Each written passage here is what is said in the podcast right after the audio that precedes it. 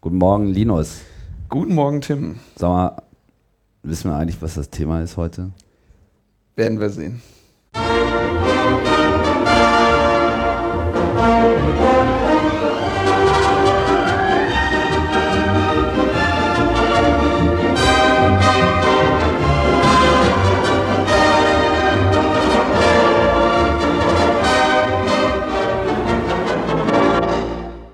Tja, heute ist mal wieder alles anders, oder?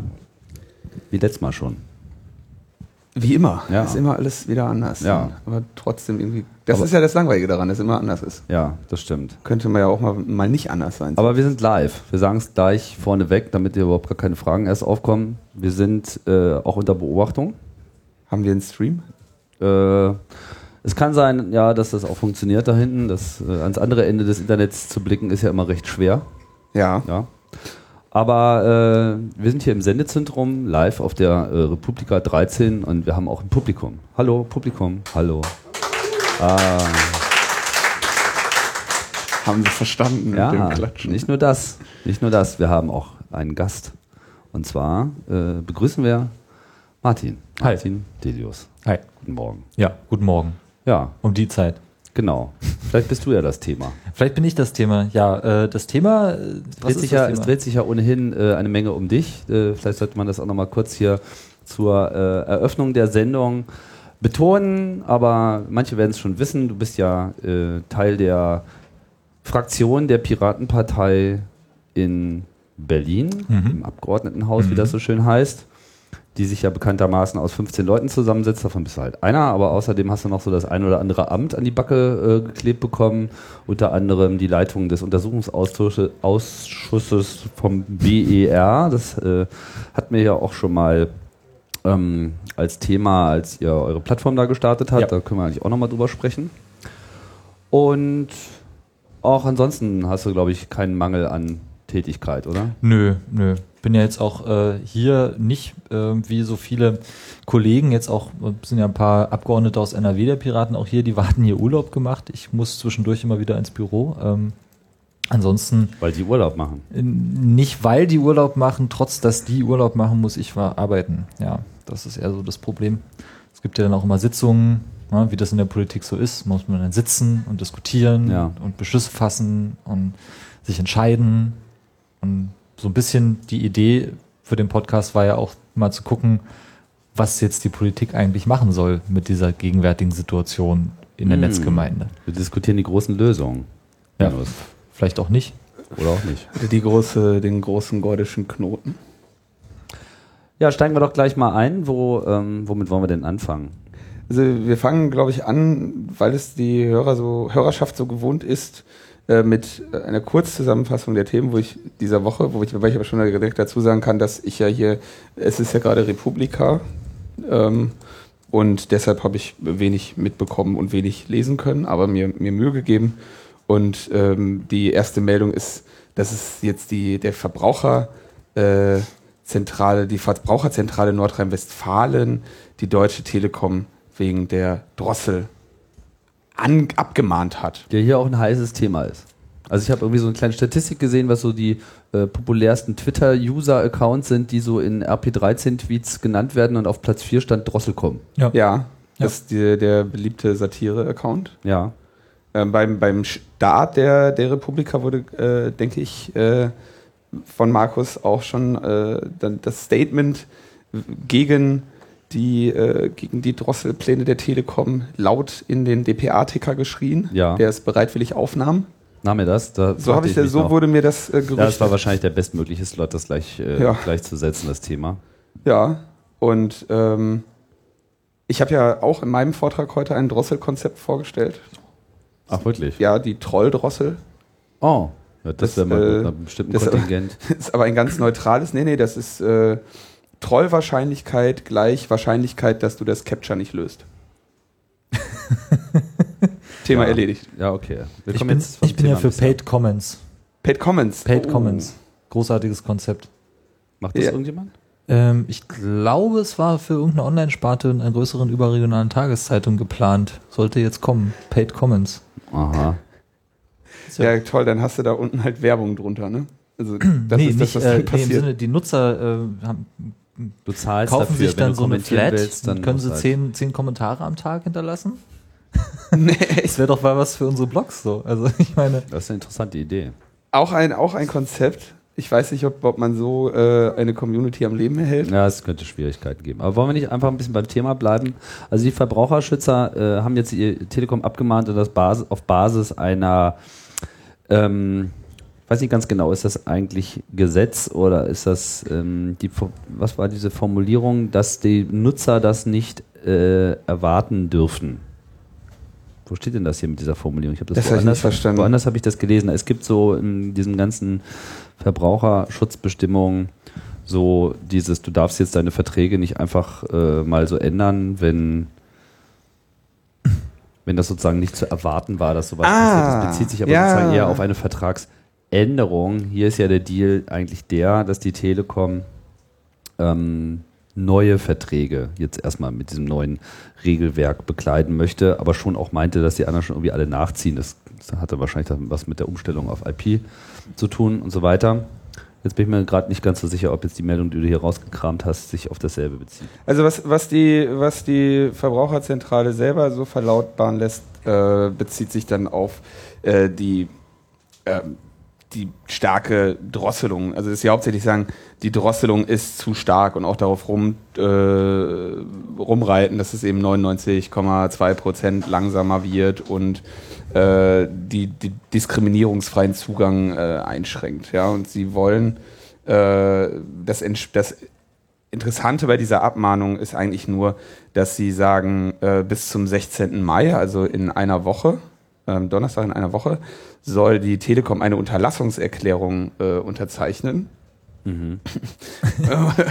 ja, also, Und sind sie äh, geliefert. sonst knallt's. sonst, äh, sonst müssen sie zahlen. Nee, sonst müssen äh, Gerichte entscheiden, ob die äh, äh, Drosselklausel zulässig ist oder nicht. Ich halte die Wahrscheinlichkeit, dass die Telekom jetzt diese Unterlassung, er, Unterlassungserklärung abgibt, äh, für sehr gering.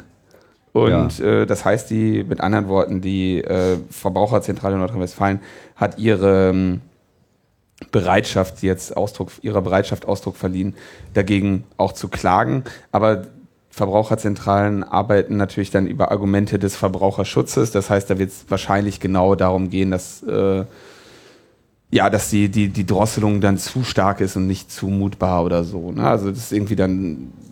Ja, das, Argum das Argument ist ja eigentlich, äh, das Internet ist dann funktional kaputt. Also die, das, was die, was die Verbraucherschutzzentrale sagt, ist, ähm, du erfüllst deine vertraglichen Zusicherungen nicht mehr, Telekom. Genau. Wenn du das äh, drosselst, dann erfüllst du deinen Teil des Vertrags nicht mehr. Und das, das, Also wenn es so, Auch wenn es natürlich explizit im Vertrag dann so drinsteht, dass es so ist. Ja, aber das- daher das- kann man dem ja auch gleich widersprechen. Ne? das ist halt wahrscheinlich das, was dann das Gericht entscheiden muss. Und ich Ja. glaube auch nicht, dass die Telekom jetzt die Gerichtskosten oder das Urteil scheuen muss. Äh, sti also stimmt, die, die Telekom, also das Gericht müsste dann, ein, also das einzige Urteil, was da irgendwie zur Debatte steht, ist also dann über die Höhe der Drosselung. ja, das Und ist dann ja. könnte es sein, dass das Gericht sagt, ja, äh, äh, ein, ein Gutachten sagt uns, das ist wenig äh, und deshalb sollte die Drosselung nicht ganz so stark sein, oder? Na, ähm, na, wahrscheinlich ist es so eine Verhältnismäßigkeitsentscheidung. Also äh, das Gericht muss dann halt entscheiden, ob das Ziel, jemandem Internet zu bieten, noch erfüllt ist, wenn man mit 384 Kilobits pro Sekunde äh, durch die Gegend äh, juckelt. Ja, also ich, man merkt auch schon die, wirklich die Hilflosigkeit auf allen Seiten. Ja, also äh, es herrscht eine Argumentationsschwäche wirklich äh, überall, weil die eigentliche Frage, die ja hier im Raum steht, ist, ist überhaupt so eine Drosselung an sich in einem Festnetz statthaft oder Ja, nicht? So, ja. weil die Telekom ja letzten Endes eigentlich, wenn man ihren eigenen Aussagen folgt, gibt es ja gar kein Problem. Weil sie sagen ja, der Durchschnitt liegt bei 15 bis 20 Gigabyte im Monat. So. Wenn das der Durchschnitt ist, ja, dann können ja die paar, die jetzt mehr verbrauchen, das Gesamtsystem nicht äh, nennenswert ins Wanken bringen. Ja. Und äh, Insider haben ja auch ausführlich schon dokumentiert, dass es einfach kein Kapazitätsproblem im Backend gibt, sondern das eigentliche Problem sind eigentlich immer noch die Anschlussbitraten äh, Bitraten auf der letzten Meile und Ja. naja, die werden dann halt einfach erzielt oder nicht, beziehungsweise man kauft ja das teurere Produkt überhaupt bei der Telekom, weil es dann schneller ist, weil man dann natürlich damit auch mehr Daten übertragen kann. Also es ist, äh, Und man bezahlt Anschlussgebühren. Das Argument äh, äh, von Clemens kam es, glaube ich, in irgendeinem Podcast. Die Anschlussgebühren sind ja eigentlich genau das, was sicherstellen soll, dass die technischen Voraussetzungen da sind, dass man die schnelleren Bits bekommt und auch das größere Volumen. Genau. Ja. Und man zahlt überhaupt auch regelmäßig irgendwie Gebühren und die, diese Gebühren sollten eben dafür äh, ausreichen, dass diese Dienstleistungen dann eben, nämlich die, der schnelle Anschluss auch äh, gewährleistet werden kann. Der Traffic selber quält sie halt kaum. Also Ja. das können sie zumindest nicht belegen und nachweisen und eigentlich auch ihrer eigenen Aussage her äh, äh, nicht nur äh, scheint in dieser ganzen Debatte noch keiner auf die Idee gekommen zu sein, diese Spur einzunehmen, weil sie halt gleich äh, daherkommen mit dem Argument, naja, wieso beim Mobilfunk ist das ja halt auch so, nur dass halt natürlich ein Mobilfunkkabel äh, nicht dieselben Eigenschaften aufweist wie ein in die Erde gelegtes äh, Kupferkabel. Und auch beim Mobilfunk müsste das nicht so sein. Bin ich der Meinung. Die, für die technische, technische Realität ist mir da jetzt nicht ganz geläufig, aber ich glaube auch nicht dran, dass wir bis zum St. Nimmerleinstag Volumenbegrenzung beim äh, Mobilfunk brauchen. Das, ja gut, aber das du hast da ist auf jeden Fall ein Shared Medium. Das hast du halt beim äh, Festnetzanschluss nicht, sondern da hast Ja. du ja deine eigene Leitung bis an die Stelle, Ja. wo es eben keinerlei Verknappung mehr geben sollte. Beim Mobilfunk benutzt du zwangsläufig die, äh, dasselbe Kabel. Man könnte eher von einem. Kabelprovider äh, sowas äh, erwarten. Ne? Also du kriegst, du kriegst nicht, du kriegst nicht unbegrenzt äh, Daten in den Frequenzen unter. Ja, das liegt aber an den Frequenzen. Das liegt aber daran, dass wir nicht. ja, das soll sich äh, mit LTE ja jetzt ändern. Jetzt wird LTE auf viel mehr Frequenzen gemacht und so. Man bemüht sich da um Effizienz, aber letztendlich kann man da argumentieren, dass es da eine irgendwo eine Grenze zu erreichen gibt. ja, es gibt eine Bandbreitengrenze. Das genau. ist einfach die Und Bandbreite. bei Kabeln könntest du ja immer noch mal eins daneben legen. Ja, man Das- kann, man kann glaube ich, einfach festhalten, es gibt einfach zu wenig Wettbewerb äh, in diesem Bereich und die Telekom dann kann da halt einfach machen, was sie will und sie will halt jetzt eigentlich mehr einnehmen, Mhm. so, indem sie noch eine zweite äh, Premium-Klasse Internet schafft. Nur, dass sie eben auch nicht genau sagt, was jetzt eigentlich das Angebot ist. Also was bezahle ich dann irgendwie wieder, das wird das Bit dann wieder vergoldet, ja, das goldene Bit. Naja, am Ende, ich glaube, das wurde ja auch schon mehrfach gesagt, am Ende soll es halt darum gehen, dass es äh, Managed Services gibt. Also ne, Spotify ist ja, glaube ich, gibt es da schon das Angebot oder war das nur eine Ankündigung? Nur, gibt's bisher nur im Mobilfunk, aber sie haben angekündigt, dass sie sich derartige Zusammenarbeiten natürlich auch sehr gut vorstellen können in anderen Bereichen. Das haben wir aber alles letzte. Woche schon Das haben wir alles letzte Woche schon. Aber der, was du, äh, deswegen bin ich ja eigentlich auch, oder deswegen ich, bin ich auf die Idee dieser Sondersendung gekommen. Wir sind ja auf dieser Internetkonferenz und da soll es ja im Prinzip auch darum gehen, so ein bisschen die, also verstehe ich das, die Zukunft zu beschreiben. Jetzt merke ich, da hast du schon gesagt, Drosselcom ist in aller äh, Munde, ähm, ist ja auf vielen Sessions und Workshops und alle fragen sich jetzt, was machen wir jetzt damit? Und es äh, herrscht eine große Ratlosigkeit. Der äh, Internetnutzer und Mikroblogger Ed Tante hat es sehr schön aufgeschrieben. Äh, die fehlschlaginduzierte Depression der Netzszene schlägt sich auf diese Veranstaltung nieder. Das Gefühl habe ich auch. Jetzt sitze ich hier als Pirat. Ich denke, die Piraten können das auch nachvollziehen. So eine Art äh, Depression, die durchaus auch fehlschlaginduziert äh, ist. ähm, ich glaube aber auch, dass es äh, für den Rest von uns durchaus gilt, weil ich merke nicht, dass sich hier so ein, ein, ein, ein Bild entfaltet, nachdem ich entscheiden kann, wie geht's denn jetzt weiter? Was ist jetzt, hacken wir jetzt bis zur nächsten Republika auf der Telekom rum? Oder äh, das sind ja noch ein paar andere Links hier drin, machen Verfassungsbeschwerden gegen die Bestandsdatenauskunft, ähm, kämpfen gegen äh, Zista äh, oder wie es alles heißt, äh, die ACTA-Nachfolger. Oder haben wir irgendwie den Mut und den Drive, was Eigenes zu machen, eine eigene, eine eigene Agenda zu setzen, weil die sehe ich nämlich nicht. Was, was sowohl die Piratenpartei macht, als auch die Netzgemeinde an sich, ist halt den aktuellen Entwicklungen hinterherzulaufen und zu sagen, nee, das will ich nicht. Ich will keine Vorratsdatenspeicherung, ich will kein LSR, ich will kein, äh, keine Telekom-Drossel. Aber was wollen wir denn dann? Und wie finden wir raus, was wir wollen? Das ist eigentlich das, weswegen ich auf so eine Konferenz hier gehe. Ja, das würde ich gern wissen. Das möchte ich auf Panels diskutiert sehen. Das möchte ich in Vorträgen äh, sehen. Und das fehlt mir. So. Also zumindest, zumindest zur Drossel, äh, glaube ich, ist relativ klar, ähm, also ich, ich persönlich räume jetzt dieser, äh, dieser Beschwerde von der Verbraucherzentrale nicht äh, besonders große Chancen ein, weil es halt irgendwie so Verbraucherschutz. Weißt du, Verbraucherschutz ist Killefit. Du brauchst äh, Grundrechte. Du Ja. brauchst irgendwie ein klares Gesetz, was die Dinge verbietet. Ja. Und das muss nicht ein Verbraucherschutzgesetz sein, sondern es muss einfach irgendwie so ein, halt ein, ein ernstzunehmendes Gesetz sein, Ja. was den Leuten auch, was halt auch äh, entsprechend angesiedelt ist. Und ähm, da ist natürlich schon klar und wird ja seit Jahren, also fordern wir TM seit Jahren, äh, dass die Netzneutralität, die musst du halt gesetzlich äh, festlegen. Ich habe da gestern mit Max, der ja auch gerade hier noch sitzt, äh, mich drüber unterhalten. Es gibt einfach nichts, was die Telekom daran hindert, so ein Tarifmodell Nö, zu machen. Das nicht. können die einfach so machen. Ja. Und ähm, maximal kann die, also würde ich jetzt äh, mit meiner äh, Laieneinschätzung sagen, maximal kriegt die Verbraucher, äh, Verbraucherzentrale da irgendwie durch, dass das auf ein äh, zumutbares äh, Niveau von 650 äh, Kilobit ge- gedrosselt wird oder, oder was auch immer der Richter sich dann da Ja, ausdenkt. aber das ist ja nicht das, was wir Ähm, wollen. Wir genau, wollen das ja ist nicht das, was wir schlechtes wollen. Internet. So, genau, also, wir wollen äh, Glas überall. Und wie kriegen wir jetzt, wie kriegen wir jetzt Philipp Rösler dazu, dass er mehr tut, als einen Brief zu schreiben? Ja? Wir haben in, in der Piratenfraktion gestern einen äh, wunderbaren Antrag beschlossen für eine Bundesratsinitiative. Mehr können wir ja nicht machen, wenn es um Bundesthemen äh, gibt, äh, geht, in der wir schön aufgeschlüsselt äh, haben, was, was wir wollen, dass Netzneutralität ist und dass es durchgesetzt wird. So, toller Antrag. Hm, Kann ich verlinken, könnt ihr euch durchlesen. Äh, ist vielleicht noch nicht vollständig, kann man irgendwie über noch mehr diskutieren. Aber wir wissen alle, dass es das am Ende auch nicht bringen wird, weil äh, weder die Bundesregierung auf Bundesratsvotum noch äh, die Berliner Große Koalition jetzt beschließen wird, die Netzneutralität einzuführen. Also wie kriegen wir, und das ist ja auch das, was Sascha am Montag gesagt hat, wie kriegen wir Philipp Rösler und Angela Merkel überzeugt? Wie kriegen wir, ähm, was weiß ich, äh, Per Steinbrück dazu, dass er ähm, Also Netzneutralität will? Nicht wählen könnte da zum Beispiel schon mal helfen. Äh, ansonsten frage ich mich eigentlich, wie sehr sich Deutschland eigentlich von dieser Idee, dass dieses Land, äh, dass dieser Wohlstand dieses Landes äh, auf seiner guten Infrastruktur basiert, äh, entfernt hat. Also das, das ist mir wirklich ein Rätsel.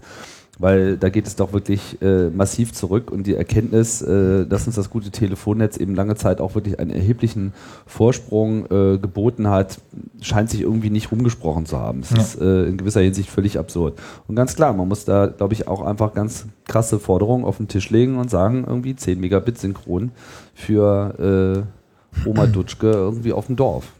Ich bin ja bei 1 Gigabit, aber ich würde halt oben anfangen.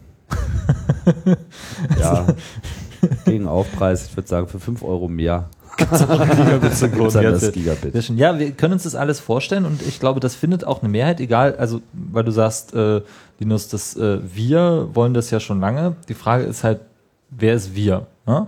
Ähm, jetzt merke ich halt immer wieder, wenn ich so mit Leuten rede, auch gerade auf der ähm, Republika hier, das, ist, das gibt schon eine große und auch sicherlich gerechtfertigte Enttäuschung, was äh, die Piraten angeht, aber auch sicherlich, äh, was irgendwie andere. Ich meine, wenn es Sozialpolitik angeht, ist die Enttäuschung bei der SPD. Es gibt dann immer wieder diese Erwartungshaltung an einzelne Parteien, ähm, irgendwas zu tun und das äh, durchzubekommen, wenn es dann aber nicht passiert, weil zum Beispiel in Berlin 135.000 Leute die Piraten nicht gewählt haben wegen Netzpolitik, ja, sondern äh, wegen anderen Dingen, ja, wegen irgendwie Protestpotenzial und Transparenz und Demokratie und all diesen schönen Teil Sachen. Kiffen, Kiffen, genau, frei kiffen, Ja. Religion ist doof, äh, war auch ein Grund. überhaupt alles doof. Und ähm, dann passiert das nicht und dann ist, dann ist tatsächlich, dann ist auch der Drive raus. Ne? Ich merke das ja gerade. Es ist jetzt so, wir unterhalten uns hier gerade, was schön wäre, so 10 Megabit, äh, 1 Gigabit, ja, aber wie? Oh. Piraten schon seit zwei Jahren im Amt und mein Netz ist immer noch langsam. Genau, Ja, ja. so 3,50 Euro, nie wieder Piraten. Also es, was ist jetzt, wie, wie kommen wir da jetzt wieder raus? Ja? Sitzen wir äh, bei der Republika 14 immer noch da und meckern darüber, dass die EU-Datenschutzverordnung scheiße ist? Ja? Wenn sie dann, dann bis dahin durch ist und äh, so scheiße ist, wie sich das jetzt abzeichnet. Oder Ja, man Kommt uns eine gute Idee. Man stimmt, da, äh, stimmt dir völlig zu. Man muss halt jetzt äh, Visionen definieren. Also es ist halt einfach ganz klar. Wobei im Wesentlichen ist es irgendwie auch klar, oder? Also meine, gibt es da noch irgendwelche Zweifel? Was die Vision ist. Ja. Ja, ich habe viele Ja, wir- Visionen. Naja, aber- ich meine, es muss halt einfach äh, ein, wie nennt man solche Projekte dann immer? Was war das letzte so? Aufbau Ost irgendwie? Äh, Aufbau, keine Ahnung, ob Aufbau jetzt das richtige Wort ist. Also man muss halt einfach massiv, es muss quasi so eine Art Mondlandung im Bezug auf Internetausbau. So wie die USA sich irgendwie in die Bresche geworfen haben, um diese fucking Rakete auf den Mond zu kriegen, so müssen wir halt irgendwie die Glasfaser oben auf den Berg kriegen. Ja. So. Mit allen nur irgendwie erdenklichen Anstrengungen. Und da setzt man sich irgendwie ein schönes Ziel, was weiß ich, nicht gerade übermorgen, aber halt so in ein paar Jahren haben wir das irgendwie erreicht. Und wer dann irgendwie immer noch nicht, ähm, wer dann immer noch keine Glasfaser äh, zu Hause hat, die auch funktioniert und wo irgendwie schnell die 10 Megabit rauskommen, der darf dann halt äh, vom Menschengerichtshof, sowas, sowas wie der, Den der Haag. Menschenrechtshof genau äh, nach, klagen. nach der Agenda 2010 der Uplink 2020.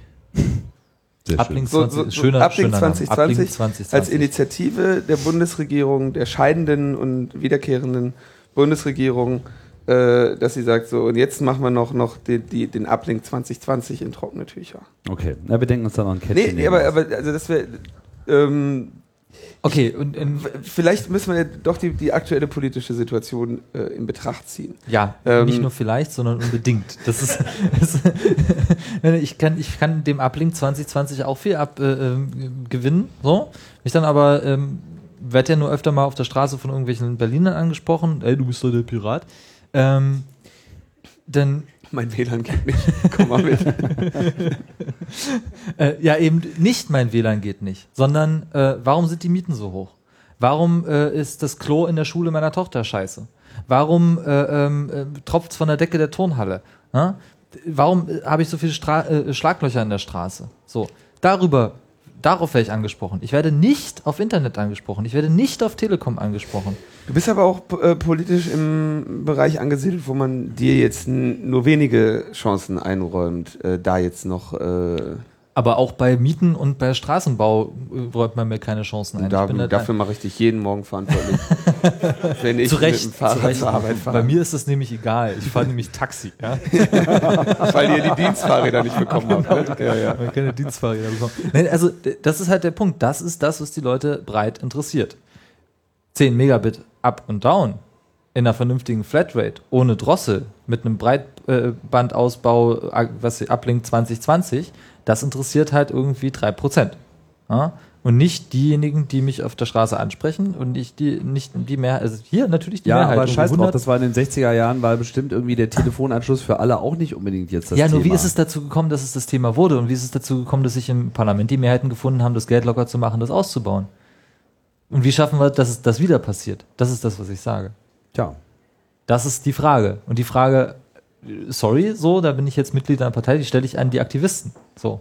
Wie kriegen, wie kriegen wir das hin? So, klar kann ich irgendwie Gesetzesinitiativen oder Gesetzesentwürfe der DigiGas ins Parlament einbringen. Nur wie überzeuge ich die SPD, die äh, von sich auch behauptet, wir sind ja auch nicht wegen Bildungspolitik gewählt worden und deswegen kümmern wir uns nicht drum rum. Ähm, wie überzeuge ich die, dass das ein Thema ist, mit dem sie, wo sie Geld locker machen sollen? ja, weiß nicht, wie überzeugt man die? Indem Oma Lieschen sagt, ich will Internet. Ich will Also Oma Internet. Lieschen ist schuld. Oma Lieschen ist nicht schuld. Oma Lieschen weiß nicht, äh, dass sie Internet möchte. Oder Oma Lieschen muss erst erklärt werden, dass Internet toll ist. Vielleicht für Enkelkinder. Oder, Und jetzt muss mir wieder was einfallen lassen, womit ich Oma Lieschen überzeugen kann. genau. Das ist der Punkt. Oma Lieschen zu überzeugen. Das, Tja. das erinnert mich so ein bisschen an diese. Äh, also du sagst quasi, du würdest, du würdest das, machst du jetzt die Landbevölkerung oder die alte, das, das hohe Durchschnittsalter der, der Gesellschaft verantwortlich? Ich mache, nee, verantwortlich mache ich die Politik, die sich nicht darum gekümmert hat, äh, irgendwie einen Infrastrukturausbau äh, zu machen. Aber ich kann auch genauso gut verstehen, dass sie sich nicht darum gekümmert hat.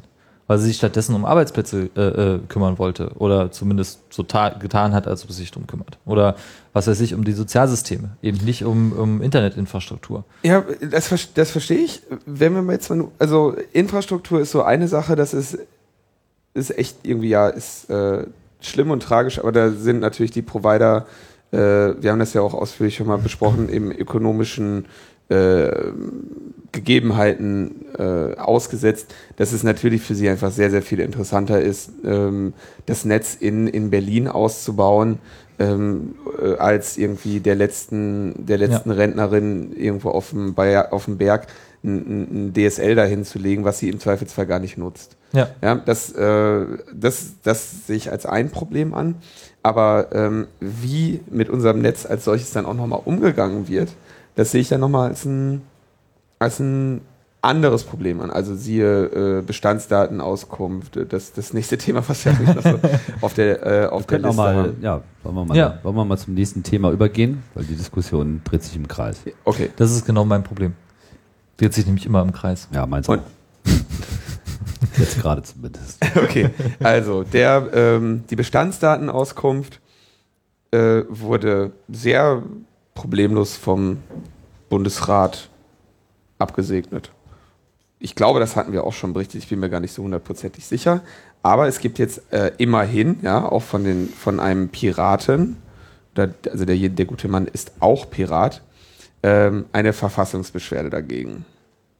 Und zwar haben, haben, wurden die angestrengt von dem Patrick Breyer, der ist im Kieler Landtag und auch seit Jahren bekannt im AK Vorrat. Mhm. Ähm, und Katharina Nokun oder Notchun, wie, wie spricht man das aus? Ich weiß es gar nicht.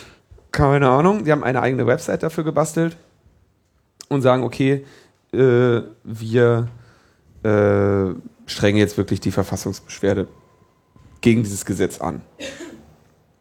Und beraten, ah, sie wurden beraten von Meinhard Starostik. Starostik. Den ja, kennen wir auch schon. der ist auch bekannt, ja. Ja, mit dem habt ihr eine besondere Vergangenheit, richtig? Den, mit dem haben wir, glaube ich, alle eine besondere Vergangenheit, die wir hier sitzen. Äh, ähm, äh, wie hieß es? Äh, Die Massen, ähm, äh, die Massenklage gegen?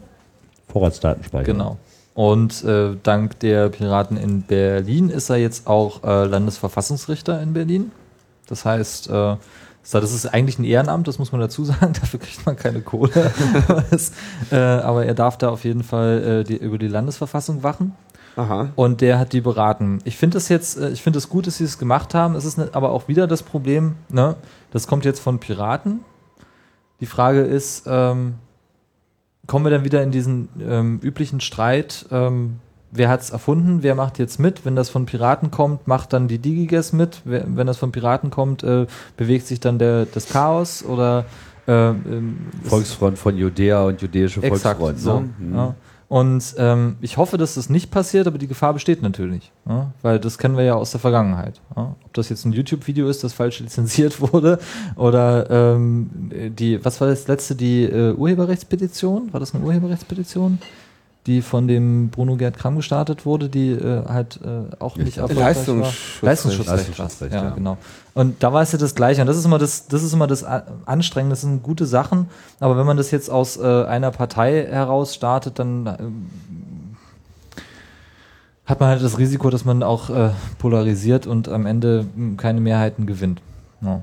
Und Ja, also sich innerhalb der, äh, der Netzbewegung äh, äh, gegenseitig irgendwie abgrenzen zu wollen, halte ich ja sowieso für die bescheuertste Idee. Ja. ja deswegen Äh, trete ich ja auch immer, zumindest mit, äh, mit wechselnden äh, Gruppierungen äh, persönlich auf und denke, das sollten eigentlich alle tun. Es ist ein bisschen blöd, also der, das ergibt sich ja daraus, dass dieser Aktivismus ähm, leider auch irgendwoher finanziert werden muss. Ja, Ja. Und wenn man sich jetzt mal anschaut, äh, Markus Beckedahl, André Meister haben ja irgendwie in dieser Netzpolitik-Org-Aufstellung mal so gesagt, was sie für ein, was sie für, für diese für dieses Medium, was sie damit verdienen, was ja sehr wenig ist. Ähm, wenn die jetzt hingehen und sagen, also das heißt, die wollen ja gar nicht viel Geld. Wenn man aber sagt, okay, man möchte jetzt ein, äh, eine Vollzeitangestellte oder mehrere Vollzeitangestellte haben, die sich um solche Dinge kümmern, als Aktivisten, dann musst du auch für deren Auskommen sorgen, Ja. weil sonst hast du, stellst du einfach nicht sicher, dass die dann, wenn, äh, wenn die Scheiße in den Ventilator fliegt, auch da sind, um sich darum zu kümmern oder beziehungsweise dann schon was vorbereitet Ja. haben. Das heißt, du brauchst irgendwie professionelle ähm, Aktivisten. ja. Und ähm, die wiederum musst du ja irgendwie mit, mit Geld finanzieren. Es gibt aber aus mir unklaren äh, Gründen relativ wenig Geld für, für diesen Aktivismus. Also die Spenden halten sich da in Grenzen, das geht in so Wellen. Markus ähm, hatte das in unserem Vortrag auf dem 29C3 mal dargestellt, dass du halt mit bestimmten kleinen Aufregern plötzlich eine Riesenmenge Kohle Ja. einfahren kannst Ja. ähm, und dann aber für, für die notwendige Basisarbeit äh, kaum Geld bekommst. Deswegen, Deswegen- wehren die sich immer so gegen diese, warte, ich bin gleich fertig, gegen diese ähm, äh, äh, zweckgebundenen Spenden. Die wollen sie immer nicht haben. So, und jetzt ähm, hast du mehrere solche Gruppierungen. Ja. Und das heißt, um die Mittel, das kleine bisschen Geld, was irgendwie so eine Aufregung äh, dann bringt, da konkurrieren die auch tatsächlich drum. Ja, das ist. Und da neidet dann, was weiß ich, der äh, die, äh, die NGO A, der NGO B, äh, die, die, die, Spenden zur Website. Ja? Und da wird dann, ähm, was weiß ich, äh, sich dann darüber echauffiert, dass, dass das ja alles wenig Arbeit war, was die gemacht haben, oder es hätte zu nichts geführt oder so. Und natürlich ist das auch, es ist auch tatsächlich, ähm, also die, diese Zwänge sind halt da und die müssen halt erstmal weg. Ja. Deswegen, Und- im Übrigen, deswegen finanzieren wir in äh, Deutschland äh, Parteien. Weil wir diese Zwänge in der politischen Willensbildung nicht haben wollen, wie es zum Beispiel in Amerika der Fall ist. Warum hat die Piratenpartei eigentlich keine Stiftung? Weil wir das Geld nicht haben. Du brauchst für eine Stiftung, du kannst einen Verein gründen, darüber wird ja mehrere Modelle. Wir wollen das irgendwie, also es gibt die, den Teil, der will das eher klassisch machen und gibt es den Teil, der sagt, wir wollen das mit Liquid Feedback machen und offen und jeder soll eintreten können und dann wird gemeinschaftlich entschieden, was man, welches Geld man ausgibt. Ähm, aber man hat im Prinzip erst dann eine Stiftung oder überhaupt die Möglichkeit, wirklich was zu reißen, wenn man das Geld äh, vom Bundestag überwiesen kriegt. Und das äh, passiert erst dann, wenn man im Bundestag ist. Die erst im Bundestag? Ja, die Landesparlamente, die haben keine Stiftungsmittel. Aha. Und das Geld kommt halt von der Bundestagsverwaltung, also Lammert überweist das, genauso wie die Parteienfinanzierung. Mhm. Das ist auch, soll ja getrennt sein, Legislative, Exekutive, nicht die Bundesregierung entscheidet das, sondern eben der Bundestagspräsident. Der äh, prüft dann auch die Rechnung und daher kommt das Geld für solche, für solche Stiftungen. Das ist ja auch, das ist ja Also auch die genau der Stiftungen Punkt, wie warum Heinrich Böll Stiftung, Friedrich Genau. Ebert Stiftung, Rosa Luxemburg, Rosa Luxemburg, Konrad Adenauer. genau, genau. Und haben die äh, FDP, haben die, wie heißt deren Stiftung? Gute Frage. Naumann. Ah, ne? Ja. Friedrich Naumann Stiftung, genau. Ähm, daher kommt ja das, soll ja das Geld kommen, stark institutionalisiert für politische Willensbildung, Campaigning, Aktivismus. So, das haben wir halt nicht im Bereich Netzaktivismus. Ich meine, klar, die Böll Stiftung finanziert auch coole Panels und coole Veranstaltungen in dem, äh, in dem Bereich. Sogar die Friedrich Naumann Stiftung macht äh, was in Sachen Bürgerrechten und auch die Konrad Adenauer Stiftung. Aber jetzt wirklich äh, konzentriert eben auf diesen Bereich, wo, wie mache ich Campaigning, wo kriege ich irgendwie die Stellen her, die dann die Gesetzesinitiativen schreiben oder Stellungnahmen zu irgendwelchen Aufregern.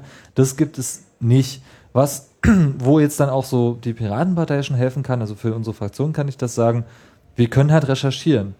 Ne? Wir haben halt Personalmittel, wir können halt Know-how tatsächlich mit einbringen in den Diskurs, muss nur angefragt werden. Also ich, der, der ähm, André Meister, genau, der rennt halt auch rum wegen der Funkzellenabfrage und ähm, schreibt kleine Anfragen.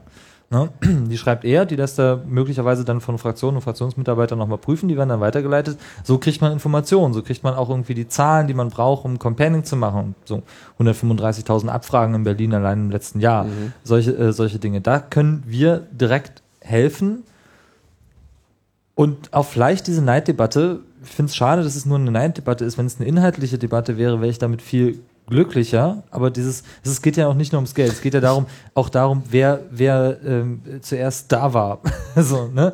Ganz, Das sind noch, das sind eine andere, das wird mir dann zu, zu, äh, zu, äh, zu erbärmlich. Aber die, ähm, diese, ich glaube halt nicht unbedingt, dass es eine Neiddebatte ist, sondern das sind einfach äh, wirklich ja ök ökonomische Zwänge, denen die NGO dann unterworfen ist. Und dir kann nichts Besseres passieren, als ähm, irgendwie eine, eine, eine, eine Städte, ein, ein stetes Einkommen zu haben, mit dem du dann einfach mal sagen kannst, okay, damit stelle ich jetzt jemand ein.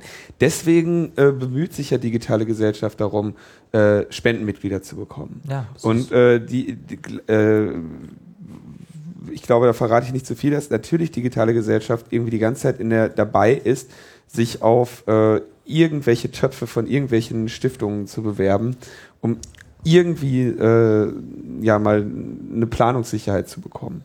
Und das, was, das ist etwas, was mich dann persönlich sehr daran ankotzt, ist, dass, äh, dass sie dann auf einmal äh, ja irgendwie, also das, das, das ist so umschlicht, dass sie so viel damit beschäftigt sind, sich selber überhaupt erstmal zu finanzieren, dass da wiederum riesiger, auf, ähm, riesiger Overhead entsteht, wo dann nichts passiert. Ja. Und dann sitzen sie auf einmal da und äh, verbringen die Hälfte ihrer Zeit damit, äh, sich selbst am, äh, am Leben zu erhalten und äh, nicht zu wirken. Deswegen sage ich ja, also um dann auch nochmal zu dem Punkt zurückzukommen, dieser Verfassung, Verfassungsbeschwerde. Ähm, wie kann man das Problem jetzt irgendwie abmildern? Es ist ja nicht so, dass äh, es in dieser ganzen Aktivistenszene bei den Institutionen nicht auch Geld gäbe. Ne? Also ähm, ich weiß, dass die digitale Courage jetzt nicht äh, gerade am Hungertuch nagt. Ne? Die, Die kann, haben ganz äh, gut Geld. Die haben Geld, die können Dinge finanzieren, die können auch große Demos äh, mitfinanzieren und solche Sachen. Wieso macht man dann nicht, wieso kriegt man es dann nicht hin, eine Arbeitsteilung zu machen? Ne? Ähm, die DigiGas kümmert sich ums Politische, der CCC kümmert sich ums Technische, die, äh, die äh, Digital Courage macht den Aktivismus und äh, malt die Transparente und äh, wegen mir, Piratenpartei, Grüne, Linke, SPD, FDP, wen auch immer man äh, kriegt, ähm, macht halt kleine Anfragen, holt die Daten aus, dem, aus den Parlamenten raus, die man sonst nicht kriegt. Das wäre doch eine, eine sinnvolle Herangehensweise. Ne? Das passiert aber nicht. Ne? Wenn jetzt äh, hier diese sinnvolle Initiative, die Verfassungsbeschwerde von Piraten gestartet wird, erwarte ich, kann ich, kann ich Uhr nachstellen. Der erste kommen und sagen so, aber das ist von Piraten, da mache ich nicht mit. Ja? Das würde mich jetzt bei, in dem Fall dann doch auch wundern. Ja, Bei wem ich hoffe, dass ich falsch, äh, dass ich falsch liege, aber ich kann das Argument, ich habe das Argument so oft gehört, so oft, dass ich, äh, also ne, man traut sich ja auf Demos gar nicht mit Piratenshirt aufzutauchen, weil dann so, äh, du willst es ja nur für Parteiwerbung nutzen. Ja, verdammt, ich bin Mitglied einer Partei, so. Ich hoffe, dass das uns allen was bringt, dass ich Mitglied in einer Partei bin, sonst würde ich das nicht machen. Ja? Aber dann kack mich doch dafür nicht an. Ich kack dich doch auch nicht dafür an, dass du äh, Mitglied in der Digigas bist. Ja? Ja, also das, und auch die Digigas hat ja das gleiche Problem. Gab es ja die Diskussion darum, wie grün ist die Digigas? Völlige Blödsinnsdiskussion. So. Das ist, äh, braucht man nicht, aber das sind, das sind Debatten, die man nicht braucht, die uns bremsen, die ganze Zeit, immer wieder, wo eine Arbeitsteilung tatsächlich weiterhelfen könnte. Ja? Wo, wo man einen Schwung haben, äh, entwickeln kann, dadurch, dass man eben da, wo man wo man kompetent ist oder möglicherweise Ressourcen hat, die andere nicht haben, die man zur Verfügung stellt, äh, insoweit das im gesetzlichen Rahmen möglich ist, gerade bei Fraktionen ist es ja manchmal nicht so einfach, ähm, echt was reißen könnte. Ja? Und ähm, da fehlt mir, also ich kann jetzt auch sagen, du kann jetzt meckern und eigentlich habe ich auch nichts dafür getan, dass das, äh, dass das besser wird. Ähm, die Frage ist, auf welcher Plattform kann man das besser machen? Und weil wir jetzt auch bei der Republika sind, ich sage es nochmal, ich verstehe eigentlich so eine Republika genau als so eine Plattform, sowas zu diskutieren. Ja? Wenn ich gestern bei dem ähm, wunderbaren Camp Recampaign-Workshop war von Milena, die saßen ja gerade hier bei, bei Wir müssen reden, bei der äh, letzten Sen- Sendung, Drosselkommen das Thema, da haben wir auch diskutiert. Da war ich da, irgendwie Politik, auch ein äh, ähm, Mitarbeiter der Piratenfraktion aus NRW, hat sich da auch daran beteiligt, sagt hier, wir sind in Bonn bei der, bei der äh, Hauptversammlung und äh, machen da Demonstrationen. Dann ähm, waren eben auch andere dabei, Change.org, äh, digitale Gesellschaft war, glaube ich, auch irgendwie vertreten. Das ist dann mal der Ansatz einer, so, einer, solchen, einer solchen Plattform, wo man sich austauschen kann, wer macht jetzt was. Aber dazu kommt es nicht, weil zeitliche Gründe, weil die Veranstaltung nicht darauf ausgerichtet ist. Und sowas fehlt einfach. Und ohne so eine Plattform, und ich bringe das, ge- gehe nochmal in das Thema zurück, weil es da einen schönen Vergleich gibt, was die Infrastruktur angeht. In Berlin gehen die Menschen auf die Straße und sammeln Unterschriften für ein Stadtwerk, für Energieversorgung, für Wasserversorgung und so weiter und so fort, weil sie gesehen haben, Privatisierung ist doof. Wollen wir nicht mehr, wir wollen das in staatlicher Hand haben, wir wollen den Infrastrukturausbau finanzieren. Wie kommen wir dazu, dass die Leute, und damit meine ich nicht die drei Hanseln, die hier sind, sondern die Menschen, auf der, äh, äh, die mich auf der Straße ansprechen, für den Internetinfrastrukturaufbau äh, äh, Volksinitiativen starten und, äh, äh, und Unterschriften sammeln. Ja? So, das ist, das ist der Punkt. Wir kommen nicht dahin, indem wir, in, indem wir irgendwie, also wir kommen im Moment nicht dahin, das muss man äh, attestieren. Ja. Und am wenigsten, indem wir Grabenkämpfe Genau. führen. So. Genau. Du sprichst mir aus der Seele. genau. So. Was hat die Bundesregierung für uns jemals getan? ähm, wollen wir mal so thematisch ein bisschen äh, voranschreiten?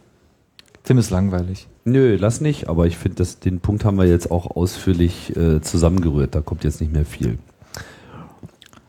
Linus, womit machen wir weiter? Mm, Ich denke, um noch so ein bisschen, wir haben ja, glaube ich, bleiben. ausreichend besprochen, wie, äh, wie, wie scheiße es ist. äh, und äh, um einfach nur mal zu sagen, dass es auch bei den anderen scheiße ist, in den USA äh, ist jetzt wieder, soll jetzt wieder diskutiert werden, dass man dem FBI äh, den, den Zugriff auf, auf äh, jetzt, jetzt klappt der Link Auf Chats. auf Chats ermöglicht, ja. Und zwar haben sie, äh, hat das, haben sie ein bisschen Probleme äh, mit diesen Online-Plattformen, die also, äh, die jetzt nicht irgendwie Standards nutzen. Und da kommen sie mit ihren Abhörmethoden irgendwie nicht dran, seitdem die jetzt alle, um äh, Aktivisten in fernen Ländern zu schützen, äh, SSL-Verschlüsselung nutzen. Und diese auch in den USA nutzen, ähm, sagt das FBI jetzt, ja, wir wollen ähm, äh, oder drängen seit 2010 sogar schon auf, auf Änderungen so ähm, Quellen-TKÜ im Facebook-Chat sozusagen. Quellen-TKÜ im Facebook-Chat. Ja, nur das wäre dann keine Quellen-TKÜ, sondern eine ähm, Naja. Nee, sie würden ja dann, sie würden ja auf Facebook abhören. Also so, Quellen-TKÜ, okay, ja, also nicht an der Ja, Quelle, ja, also okay. sondern so eine, so Na, eine Im Prinzip die Backdoor bei Skype. Sie wollen eine Facebook, Backdoor. Sie wollen eine Backdoor. So, und jetzt sagen Sie, ähm, das finde ich echt äh, interessant, Ihre Argumentation. Sie sagen, ja, wir sehen Bußgelder vor ähm, für die Unternehmen, die ähm, bei unseren Anordnungen zur Überwachung äh, nicht mitmachen. Und diese Anordnung wäre etwas, ähm, die also dann erfolgt für eine Einzelperson. Mhm. Und dann wird gesagt, lieber Google, äh, hier, wir wollen jetzt einmal bitte alles. Und dann sagt der Google, ähm, ja, hier, und dann ist das okay. Oder der Google sagt, nee, äh, haben wir irgendwie keinen Bock drauf. Und dann sieht das FBI vor, sie wollen mindestens 25.000 Dollar tägliches Bußgeld dafür dann haben. Na, muss ja wehtun. Genau. Und ihre Argumentation ist aber, ähm, dass sie dadurch kleine Firmen nicht in so einen enormen Zwang bringen, in diese Infrastruktur auszubauen. Weil in dem Moment, wo du eine kleine Firma bist, äh, du im Zweifelsfall sehr wenige Anfragen hast, ähm, was das Abhören deiner Nutzer angeht. Das heißt, du musst da jetzt noch nicht irgendwie so eine LI, äh, Lawful Intercept Schnittstelle bauen. Ähm, Du kannst aber ähm, im Zweifelsfall noch äh, den einen Nutzer von deinen 1000 oder 10.000, den du überwachen sollst, dann auch von mir aus per Hand über äh, MySQL-Statements oder Firewall-Regeln ähm, ähm, überwachen. Das äh, Interessante finde ich dabei, also klingt ja erstmal sinnvoll, Also für kleine Firmen ist äh, die staatliche Überwachung durchzuführen billiger als äh, für große Firmen. Na, sie müssen sich nicht, sie sind nicht unbedingt sofort dazu gezwungen, ähm, sich ein eigenes Rack dahinzustellen, was nichts anderes macht, als nur die Intercept-Anfragen der, ähm, der Regierung behandeln. Ähm, eine größere, ein größeres Unternehmen wird das dann irgendwann machen, äh, Komma müssen, weil äh, sie so viele Anfragen bekommen, dass sie den Prozess automatisieren müssen. Während man den anderen Firmen sagen könnte, okay, das, äh, die eine Anfrage, die wir im Jahr kriegen, die machen wir von Hand. Spannenderweise hat das aber dann äh, zur Folge, dass du nicht mehr geneigt bist, sichere Kommunikationssysteme zu bauen, als ähm, Nee, genau das Gegenteil, weil Firma. das ist ja billiger. genau. Und wenn du ein, äh, wenn die jetzt sagen, okay, äh, wenn du jetzt sagst, du baust irgendwie ein vernünftiges äh, Kommunikationssystem mit einer vernünftigen Verschlüsselung, wo du gar nichts von hast, ich meine, die ökonomischen Anreize dafür sind ohnehin klein. Ja. Ähm, aber das heißt so, dass du, dass du dann die Angst vor dir sehen musst, ähm, dass irgendwann äh, die USA sagen, ja hier 25.000 Dollar Strafe pro Tag, weil du ein System gebaut hast, das du gar nicht äh, unseren Vorstellungen entsprechend abhören kannst. So, wa- was machen wir jetzt damit? Also ich meine, wenn, wenn Facebook abgehört werden äh, kann und äh, dazu gezwungen werden soll, dann betrifft das ja irgendwie auch Alle uns. anderen Plattformen. alle anderen Plattformen, erstmal. Hm. uns, nicht nur Amerikaner, no, Ja. sondern irgendwie ganz viele Menschen. Könnte man jetzt, äh, wenn man irgendwie progressiv ist, könnte man jetzt sagen, okay, liebes Facebook, kommt doch nach Deutschland. Jetzt, wir, haben das, wir haben das nicht. Wir haben Das nur jetzt gerade Ihr Bestandsdaten Traumziel ist, da wage ich äh, stark zu Nee, also- bezweifeln. da treten sich gleich den Schar ein. naja, Der, halt so. der im Übrigen auch Informationsfreiheitsbeauftragter ist, wie äh, ich immer wieder gerne feststelle. Das vergessen die meisten Leute, dass die Datenschutzbeauftragten im Bund und Ländern nicht nur Datenschutzbeauftragte sind, sondern auch Informationsfreiheitsbeauftragte. Ähm, ja, ne, also das Schöne wäre, wenn man jetzt spinnt, wäre ja bei solchen sowas, solche Maßnahmen kommen ja immer wieder vor. Ne? Also gerade in äh, großen westlichen Industriestaaten ist es ja auch äh, opportun, äh, von, von Gesetzgeberseite aus zu sagen, wir verpflichten Firmen, irgendwelche äh, Maßnahmen für uns durchzuführen und das ist entweder mit Zwang oder mit Anreizen. Ich glaube, Anreize haben wir da Beispiele dafür, Mhm. dass es Anreize gibt für Firmen? Selten, ne? Anreize, was zu machen. Na, wir bezahlen euch das oder ihr, ihr habt halt irgendwie. Ich glaube, dass jetzt so unbedingt so ein Anreiz äh, ist, ich glaube, das ist eher so eine Forderung der Firmen oder Verbände, Mhm. äh, um solche Maßnahmen noch weiter nach hinten zu drängen, weil es für den Staat halt auf dem Papier dann erstmal zu teuer wird. Weil letztlich haben sie ja damit auch Kosten, aber eigentlich, wenn sie wirklich an ihren Kunden ein Interesse haben, müssten sie eigentlich an sowas kein Interesse haben. Eben. Ich meine, jetzt ist es natürlich schon so, dass man eine Einzelfall-Nachforschung sehr wohl äh, sich gut begründen lässt in vielen Fällen, nicht wahr? Da müssen wir jetzt nicht lange nachdenken. Das ist ja nicht der Punkt, sondern es geht eben um das systematische Abschnorcheln und äh, sozusagen, dass äh, die Behörden eben di direkt so an der, an der Pipe sind, ohne eben für den Einzelfall dann auch noch eine Begründung zu brauchen. Im Prinzip reden wir hier eigentlich auch von Ja. Vorratsdatenspeicherung. Das wird, sogar, das wird sogar noch viel spannender. Die Behörde selber ähm, kann ja über Datenschutz argumentieren, dass sie dem Provider nicht die Information geben kann, welche Person gerade verdächtigt wird. Und dadurch könnte, kann die Behörde argumentieren, ähm, weißt du, Ich brauche eine, ich brauch eine Schnittstelle, wo ich selber äh, Hand anlegen genau, kann. Ja. aus Datenschutzgründen Ja. brauchen wir einfach einmal den Monitoring-Port von eurem Switch. Ja. Und äh, äh, falls da noch irgendwie IPsec drauf gesprochen wird, den Key dazu. Ja. Ja, wir wollen, äh, damit ihr nicht wisst, wen wir gerade überwachen. Kannst du so argumentieren? Ja. Ich denke mir halt, also ich lese das ja, ich höre ja auch mal eure Sendung, übrigens auch danke äh, äh, von mir dafür, ich lerne mal sehr viel, ähm, unabhängig von der aktuellen Empörungslage auf Twitter. Ähm, da gibt es ja manchmal, wird dann so, werden da so Dinge gerade gerückt, das finde ich immer sehr schön. Äh, aber ich sehe das ja immer wieder und ich frage mich halt, okay, wie kann man den, wie kann man diesen Trend rumdrehen? Also Ja. ich, ich sag dir, ich sag dir, ich sag dir meine Antwort dazu. Okay, Das- jetzt das- bin ich gespannt. Das Problem ist, also ich glaube, ein, ein Ansatz, den du, den du benennst, ist, ist die, sicherlich wichtig, dass man da untereinander die Grabenkrämpfe einstellt. Hm. Wobei die auch nicht so groß und so übel sind, wie man, wie man sich das vielleicht vorstellt, aber sie sind einfach aufgrund der Gegebenheiten vorhanden. Ähm, der nächste Punkt ist, oder die nächste Gefahr, die, die sich äh, stellt, ist, dass wir einer, ähm, einer äh, eine Gegnerschaft haben, die immer wieder einfach Sachen versuchen kann. Wir haben das ja sogar jetzt Mhm. irgendwie, schau dir diese äh, CISPA-Sachen an, die hauen den ganzen Scheiß einfach ein halbes Jahr später nochmal auf den Tisch. Ja, Ja. Inzwischen eine Telekom, die hingeht und heute sich den Shitstorm abholt für Scheiße in und, drei zwei, Jahren. und 2016 das einfach macht. So. Ja. Äh, das heißt, was, also Telekom macht eigentlich sehr schlau so Salami-Taktik. Ja, die fangen erstmal an. Hier übrigens äh, geleakte Papiere, dann gibt es schon den ersten. So, dann zack, zack, zack, zack, zack. Und irgendwann hast du dein Ziel erreicht und, und nie äh, nennenswerte, nennenswerten Gegenwind wirklich erfahren, der dich an der, an der Zielerreichung gehindert hätte.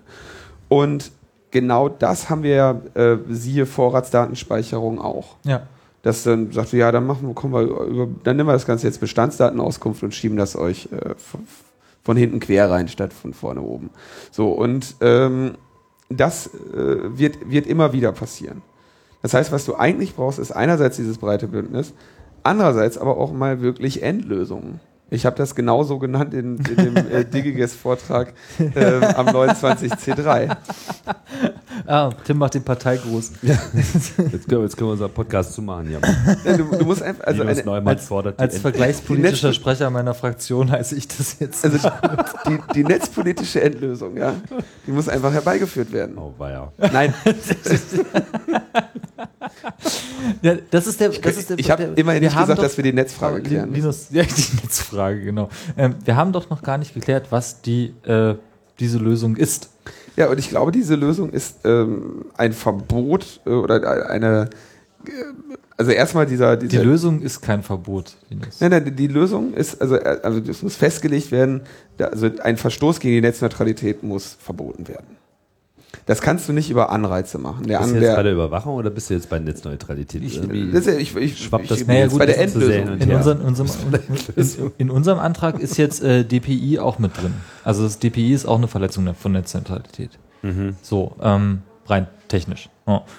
Ob man jetzt dann irgendwelche äh, äh, Monitoring-Schnittstellen dann auch mit reinnimmt, also die, die Geräte und Knotenpunkte einer freien Infrastruktur, die von irgendwem betrieben wird, die halt nur zu dem Zweck des Betriebs betrieben werden darf und nicht irgendwie von, äh, von der Seite überwacht werden soll. Ähm, oder der, der freie Wirtschaftsbetrieb dieses, äh, also ich meine, das ist ja auch Eingriff in das freie Wirtschaften von so einer Firma wie, äh, wie Facebook. Das könnte man ja auch verbieten. Ne? Kann man sagen, der Staat darf da nicht reinhorchen, äh, weil das würde deren Bilanzen ändern. Ne? Also deren Geschäftsmodell würde sich äh, ändern. Ich sehe das auch so. Äh, gleichzeitig, glaube ich, aber müssen wir uns darüber einig werden, was wir, was wir wollen. Ne? Ich sehe nicht, meine, meine Utopie wäre ja jetzt gewesen, es gibt ein Deutschland, in dem äh, sowas äh, wie TPI nicht vorkommt, in dem äh, irgendwie BDA nicht ist und die Provider nicht gezwungen werden, irgendwie ewig lang Speicher äh, anzuhäufen, äh, damit es da eine Abfrage geben kann. Ähm, und wir locken die Firmen hierher, äh, sagen, okay, wir haben zwar krassen Datenschutz, so, damit müsst ihr umgehen, aber wir reden euch wenigstens nicht in eure Infrastruktur rein und äh, ihr könnt euch sicher sein, dass das hier nicht passiert und ihr könnt hier äh, irgendwie wirtschaften. Im Gegensatz zu Amer Amerika könnt ihr, wenn ihr hier sitzt, äh, euren Kunden sagen, das ist, das bleibt bei uns. So. Ähm, ich sehe aber nicht, dass wir in Deutschland eine Mehrheit dafür finden, äh, äh Facebook hier ein Heim zu bieten. Ja? Sehe ich nicht. Also dafür ist die Angst vor Facebook, äh, die geschürt wird, viel zu groß. Da, dafür haben wir gesehen, was mit Google Street View passiert ist. Ähm, das ist halt die Frage, was ist, was ist die Lösung? Also wo wollen wir eigentlich hin? Ja, wollen, wir, wollen wir ein Land, in dem Firmen wie äh, Facebook und Google ähm, ihr, wirtschaften können und auch die Leute damit klarkommen, weil wir ihnen Hilfestellung möglicherweise damit, äh, dabei geben, mit Google umzugehen und mit Facebook umzugehen?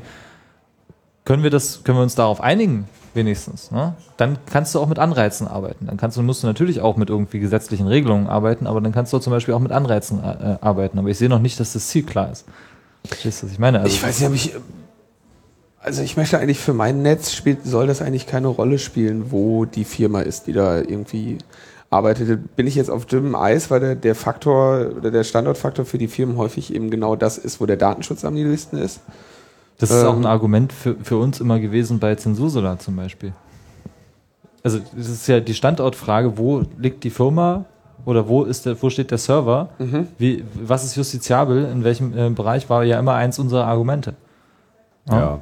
und ich meine, wenn du jetzt hier in Deutschland Dienste anbietest, die von Russen äh, genutzt werden, dann möchtest du ja auch nicht unbedingt jetzt mit russischem Gesetz konfrontiert werden. also es, es ist wirklich schwer zu lösen. Das äh, denke, wir jetzt auch gar nicht hier den Anspruch äh, haben, das final lösen zu können, aber wir haben zumindest mal den Konflikt ganz gut aufgezeigt, dass es ja eben einfach keine einfache Lösung gibt. Nichtsdestotrotz, was ich äh, immer wieder vermisse in dieser Debatte, ist einfach auch mal so die Würdigung dieses neuen Grundrechts, was zwar mal ausgerufen wurde, aber so recht noch keine Anwendung gefunden hat in meiner auf Wahrnehmung. Ne?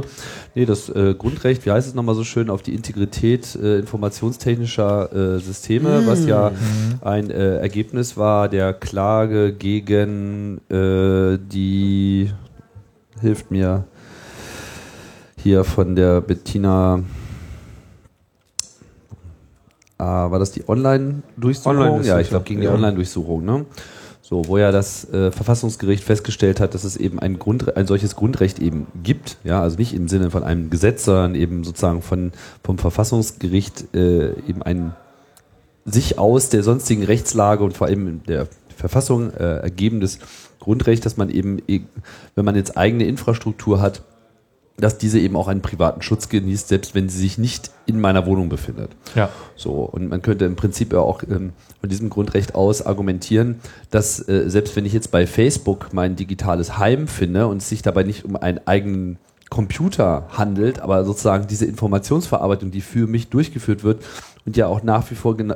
dieselben privaten Daten äh, vorhält, die ich vielleicht sonst über meinem eigenen Server gehabt hätte, dass auch das unter dieses Grundrecht fallen könnte. Also das argumentativ ist, das, ist das, das hatten wir bei der, bei der Quellen-TKÜ auch im Abgeordnetenhaus als äh, Argument und beziehungsweise als, als äh, Streitpunkt, dass man ähm, in der aktuellen technischen Welt, in der wir leben und der Kommunikationsverhalten, wenn man das äh, in Betracht zieht, äh, den Schreibtisch, das Zuhause nicht von dem Server trennen kann, auf dem man sich gerade befindet und auch nicht von ähm, von irgendwo anders äh, trennen kann. Also allein schon irgendwie die äh, Skype-Verbindung von A nach B ist ja dann ein gemeinsames eine, eine gemeinsame Plattform, die sich irgendwo befinden kann.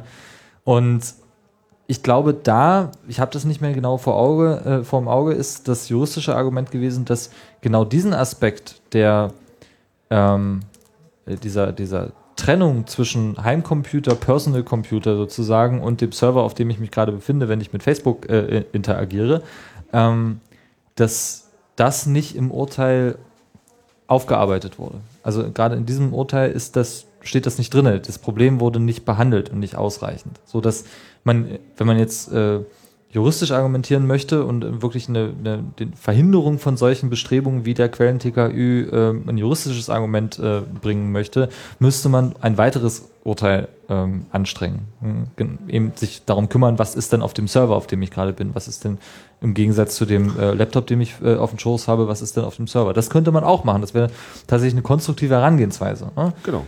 Oder auch einfach mal äh, ein Gesetz entsprechend auf Basis äh, dieser Grundrechtsfeststellung äh, ja. erlassen, die einfach mal genau beschreibt, was denn nun auf Basis dieser generellen Erkenntnis daraus ganz konkret äh, folgen sollte. Naja, ich denke, wir haben jetzt erstmal äh, genug ge gefordert. Ja. Ähm, Probleme äh, mit dem Internet gibt es nicht nur in den USA und in Deutschland, sondern vor allem auch gerade in Syrien, ein Land, was an Problemen gerade nicht arm ist und jetzt mit einem Bürgerkrieg, äh, ich glaube schon zum zweiten oder dritten Mal, gab es einen nachhaltigen, zweiten Mal ja. erst, einen nachhaltigen Internetausfall, der jetzt nicht unbedingt nach Unfall aussieht und so. Und es ist nicht so, dass äh, die Bits sich langsam durchquitschen, sondern es ist mal wieder so ein Ausschalten. Das Telefon ja ist direkt mit kaputt gegangen. Telefon auch? Naja gut, das ist halt ja, das Triple äh, Play irgendwie kommt alles sozusagen, kommt sozusagen jetzt alles irgendwie äh, alles über ein Netz. Ja, also es wurde im Prinzip die Telekommunikation abgeschaltet, kann man mal so de facto ja. feststellen. Ne? Ja, was das nun für äh, konkrete Gründe hat, wissen wir nicht. Nur, dass eben die Internetinfrastruktur schon noch im Wesentlichen in der Hand des äh, regierenden Regimes liegt. Und ja, das wohl schon bekannt ist, dass zumindest auch im lokalen Rahmen solche Maßnahmen dann auch immer kamen, kurz bevor es wieder irgendwo richtig knallen soll, um dann eben die Kommunikationskanäle ja. äh, flach zu legen. Aktivisten haben da irgendwie noch, äh, nehmen da noch irgendwie äh, Satellite-Uplinks oder so, wobei das natürlich. Es gibt wohl auch noch Dial-Ups. Also ich habe jetzt äh, ja? auf Twitter heute gesehen, dass auch Nummern für Dial-Ups äh, rumgeschickt Aber ich, ich dachte wurden. genau deshalb geht das Telefon nicht. Ja, es kann ja sein, dass nicht alle, also ich meine, du hast ja auch, äh, ich glaube, immer noch Botschaftsleitungen, die da irgendwie okay. rumliegen. Äh, es waren auf jeden Fall äh, noch ähm, Dial-Up-Nummern irgendwie im Umlauf. Das müsste man jetzt nochmal genau nachprüfen. Satellitenuplinks, es gibt ja auch äh, diese Initiative, die 2011 mal, die 2011 mal von einigen Piraten und äh, Telecomics-Aktivisten gestartet wurde, äh, 12, 12 Miles Ahead. Nur mhm. ist Syrien nicht durch so viel Küste gesegnet, dass man ähm, damit ein Boot davor fahren kann, so wie es ja mal in Ägypten geplant war. Aber ich glaube, da muss es auch neue, neue Angriffspunkte auf, auf in so eine Situation geben. Also ich meine, vielleicht kriegt man ja eine Kooperation mit Israel hin und stellt sich auf die Golanhöhen. Ich wollte gerade sagen, aus, aus, Israel kannst du da rüberwerfen. Eben, eben. Also so, man hofft, dass da. Aber die Israelis da haben auch kein Interesse daran. Dass ist, ja, ich weiß, ich glaube schon, dass die Israelis ein Interesse daran haben, dass in, äh, in, in Syrien eine, eine äh, Kommunikationsinfrastruktur wieder funktioniert.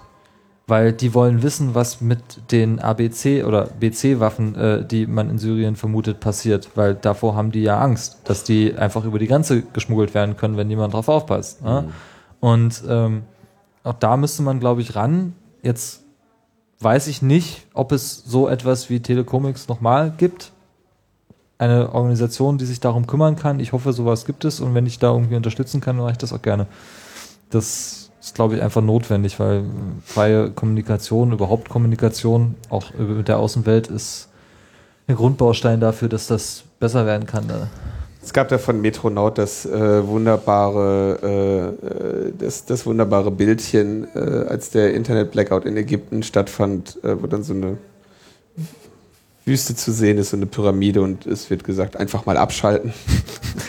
und äh, das belegt ein bisschen die, ähm, das belegt ein bisschen so auch meine, meine These von dieser, dieser auch unserer eigenen Abstumpfung. Mhm. Ja, dass, dass ähm, als irgendwie in arabischen Frühling irgendwie Internet ausfall, da war das noch der, der völlige Irrsinn. Mhm.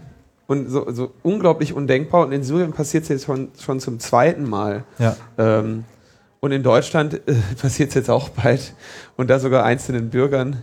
Ähm, das heißt also, man, man, ähm, man, man stumpft da irgendwie gegen ab. Also die kriegen das hin, uns ähm, zu zermürben und ähm, kaputt zu langweilen. Und das äh, ist wirklich äh, schwierig. Also deshalb auch die beste, die beste Taktik, die Ja. du hast. Also die Salami-Taktik. Das, das, mein, das meinte ich auch mit meinem äh, Zitat von, von Tante, Tantes Tweet. Ich, ich merke das auch, ob das jetzt irgendwie unsere lokalen Probleme sind und äh, Drosselkom-Aufreger oder Infrastruktur oder eben äh, die, die Sachen, die in Syrien passieren, äh, Internet-Switches und, und Überwachung in Amerika. Ähm, das haben wir alle irgendwann mal so oft gehört, dass es an uns vorbeizieht. ja. Und das ist, glaube ich, die allergrößte Gefahr, weil, ähm, naja, ich meine, es gab jetzt auch eine Internet-Enquete-Kommission im Deutschen Bundestag, die hat äh, teilweise total tolle Dinge beschlossen. Ich glaube nicht, dass. Äh, Ende, okay, Davon- komm, lass uns die bloß. also nee, aber ich meine, verstehst du, das, das ist dasselbe. Das ist natürlich auch, das ist super, dass man darüber diskutiert hat in einem parlamentarischen Rahmen und dass da was auch irgendwie bei rausgekommen ist oder vielleicht ist es auch nicht gut, was dabei rausgekommen ist, aber es wird jetzt einfach kein Thema mehr sein. Ja? Es wird, wird, wenn wir es nicht zum Thema machen, dann wird es kein Thema sein. Und die Frage ist, wie machen wir es zum Thema? Ja. No? Nochmal der, noch mal der Appell, nicht den, äh, dann nicht nächstes Jahr den äh, nächsten Sascha Lobo Überraschungsvortrag mit demselben Thema wie die beiden Jahre davor äh, zu hören, sondern irgendwie was Neues. Ja? Der, der Sascha Lobos Vortrag war ohnehin dieses Jahr ein, ein Tiefpunkt auch seiner, seiner eigenen Vortragskraft oder Vortragskunst. Und insofern, glaube ich, sind wir alle angehalten, da jetzt äh, ihm nächstes Jahr äh, was Besseres äh, auch bieten zu können. Wo ihm was also lass uns jetzt nicht nur mit Sascha Lobos Vortrag an. So eine Frage das war so- ich wirklich depressiv. Also von Syrien zu äh, Sascha Lobo halte ich jetzt auch schon wirklich einen echten Ja, äh, der ist weit, Kunstgriff ne? hier im äh, Themenschwenk. Äh, ich äh, versuche das mal zu retten an dieser Stelle, indem wir mal einfach zum nächsten Thema äh, voranschreiten. Und dann geht es jetzt auch mal ganz konkret um das, was ihr in der Piratenfraktion so treibt. Und Mhm. wenn ich das richtig verstehe, bist du auch selbst äh, extrem involviert in dieses Projekt. Wir haben es hier in Logbuch Netzpolitik 51 äh, Anfang des Jahres schon einmal angesprochen.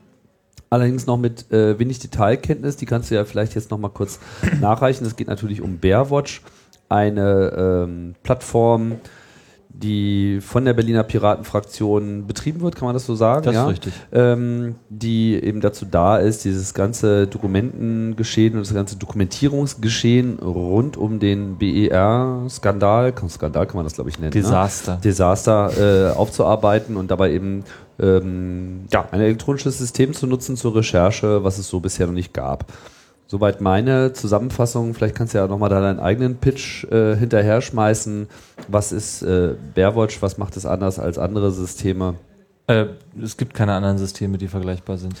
Das gut, man hätte ja auch ein Wiki nehmen können. Also ich meine, Nee, ja, das ist der Punkt. als Informationssystem. Als Informationssystem, als, so, als Dokumentationsbasis kann man natürlich auch ein Wiki nehmen. Ja. Das ist richtig. Aber was Bearwatch macht, und das war auch die, die initiale Idee, ist, diese ganzen unendlichen Dak äh, Aktenberge, die wir äh, ähm, bekommen, ähm, digital handelbar zu machen für die Öffentlichkeit. Und zwar so, dass ich sie mir äh, sowohl im Volltext durchsuchen kann ähm, und darüber auch Abfragen äh, machen kann, als auch ähm, im Internet angucken. Es gibt mehrere OCR-Mechanismen, die dahinter äh, stehen, sodass auch, also nicht alles, aber auch relativ saubere Handschrift auf einem Dokument wird auch miterkannt. Da haben wir drauf geachtet.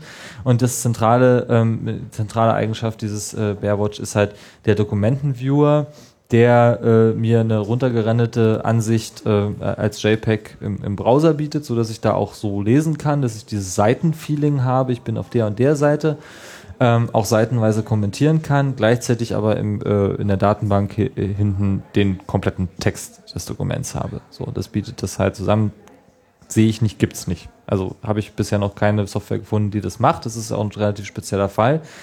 Ähm, dazu hat sich dann, als wir haben das ja diskutiert, ich habe es mal in einem Interview gesagt, da hat sich dann der gute Holger, Holger Drews, äh, gemeldet, der auch in dem Bereich Open Data so unterwegs ist und hat gesagt, ja, ich habe da was, ähm, worum man das erweitern könnte, äh, wo man diese Funktionalität, die ihr haben wollt oder die ihr schon habt, die hatten wir vorher schon so als Skript programmiert, ähm, einbetten kann. Und zwar ist das äh, dieses Big Project Watch, ne, so nennt er das, wo er eine relativ ausgefeilte Semantik hat und sagt, es gibt irgendwie Personen, es gibt Ereignisse, es gibt einen Verlauf, es gibt natürlich Dokumente und Weblinks. Äh, wenn man sich so ein großes Projekt anguckt, äh, sollte man das alles auf einer Plattform darstellen können. Und wir haben den dann äh, bezahlt und äh, gebeten, das für uns anzupassen. Ähm, inzwischen sind wir bei Version 2.5 und es hat sich dann doch einiges getan seit dem letzten Mal, dass ihr das hattet. Inzwischen gibt es ähm, nur noch eine Kommentarfunktion, die so, ähm, so semi-intelligent ist. Also jemand, der dort einen Inhalt, ein Dokument kommentieren möchte, eine Seite, einen Hinweis dazu hat, was er dort gelesen hat und uns einen Hinweis geben möchte, wo wir weiter recherchieren in diesem Aktenberg als Untersuchungsausschuss oder auch den Leuten draußen, Journalisten, die auf der Plattform sind. Ähm, der macht einen Kommentar, der ist in der Lage, ähm, äh, dann eben zu dem Kommentar Dokumente zu verknüpfen, verschiedene Dokumente, die er gefunden hat, auch Personen. Das kommt dann durch so ein Dropdown-Menü, also so eine Autovervollständigung, äh, relativ komfortabel inzwischen, was dann den, den Informationsberg verdichtet ja, und, und quer verlinkt. Und das ist ja quasi, das ist der Crowdsourcing-Ansatz, den wir da haben wollen. Wer nutzt denn die Plattform tatsächlich? Ähm, Bürgerinitiativen, ganz viel. Wobei wir da das Problem haben, dass diese Bürgerinitiativen oftmals aus ähm, Menschen bestehen, die eher so mit Zettel und Stift unterwegs sind. Die lesen zwar auch gerne im Internet, die betreiben auch irgendwie äh, Blogs, aber dieses äh, Kommentieren ähm, und Verknüpfung und dann mit der Plattform arbeiten, das ist bei vielen noch nicht so drin. Ja, das, also da könnte mehr zurückfließen. Da könnte auf jeden Fall, wie so oft, wenn man ja, ja. irgendwie im Internet nach Meinungen und äh, äh, fragt, die irgendwie differenziert und konstruktiv sein sollen.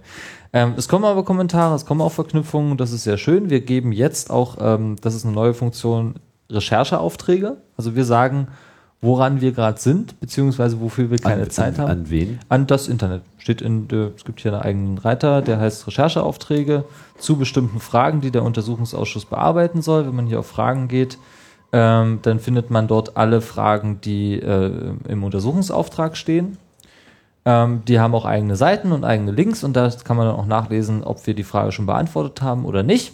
Und zu diesen Fragen gibt es dann eben auch Rechercheaufträge. So Dinge wie, ähm, findet heraus, ob die Umweltverträglichkeitsprüfung, gibt es andere Gutachten zur Umweltverträglichkeitsprüfung als die, die wir bisher dort verlinkt haben? Ist euch irgendwas bekannt? Habt ihr mal einen Brief nach Hause bekommen, wo das erwähnt wurde oder solche Sachen?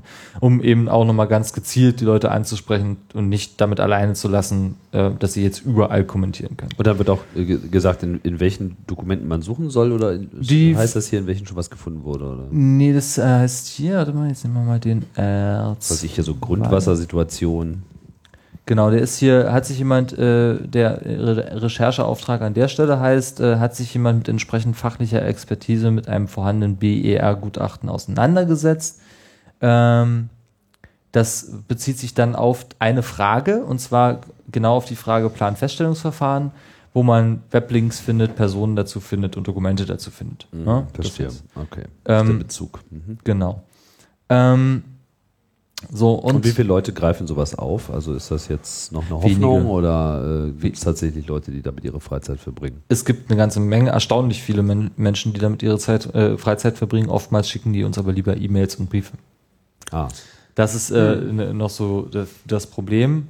Ähm, was aber auf jeden Fall wirkt und wo die Leute uns auch sehr dankbar dafür sind, ist, dass wir halt eine relativ einfache Möglichkeit haben, unsere Arbeit zu dokumentieren. Ja, so ein Untersuchungsausschuss krankt ja auch oftmals äh, daran, dass ähm, das Ergebnis ja erst dann feststeht, wenn der, wenn der äh, Abschlussbericht fertig ist, der in einem furchtbaren Juristendeutsch geschrieben werden muss, weil das ja so eine Art Verhandlung ist, ja. ein Urteil gefällt werden soll. Ähm, und wir versuchen das halt kontinuierlich zu machen und weiterzuführen. Das äh, hilft sehr. Dazu haben wir jetzt auch ähm, so ein paar Features, die man haben will, nämlich äh, RSS-Feeds eingefügt, so dass man sehen kann, wann ein neues Dokument hochgeladen wird, wann ein Kommentar kommt, wann zu einer Frage ähm, irgendwie eine Antwort äh, kommt, äh, mhm. wann es da weitergeht. Und wir bieten inzwischen auch eine API an.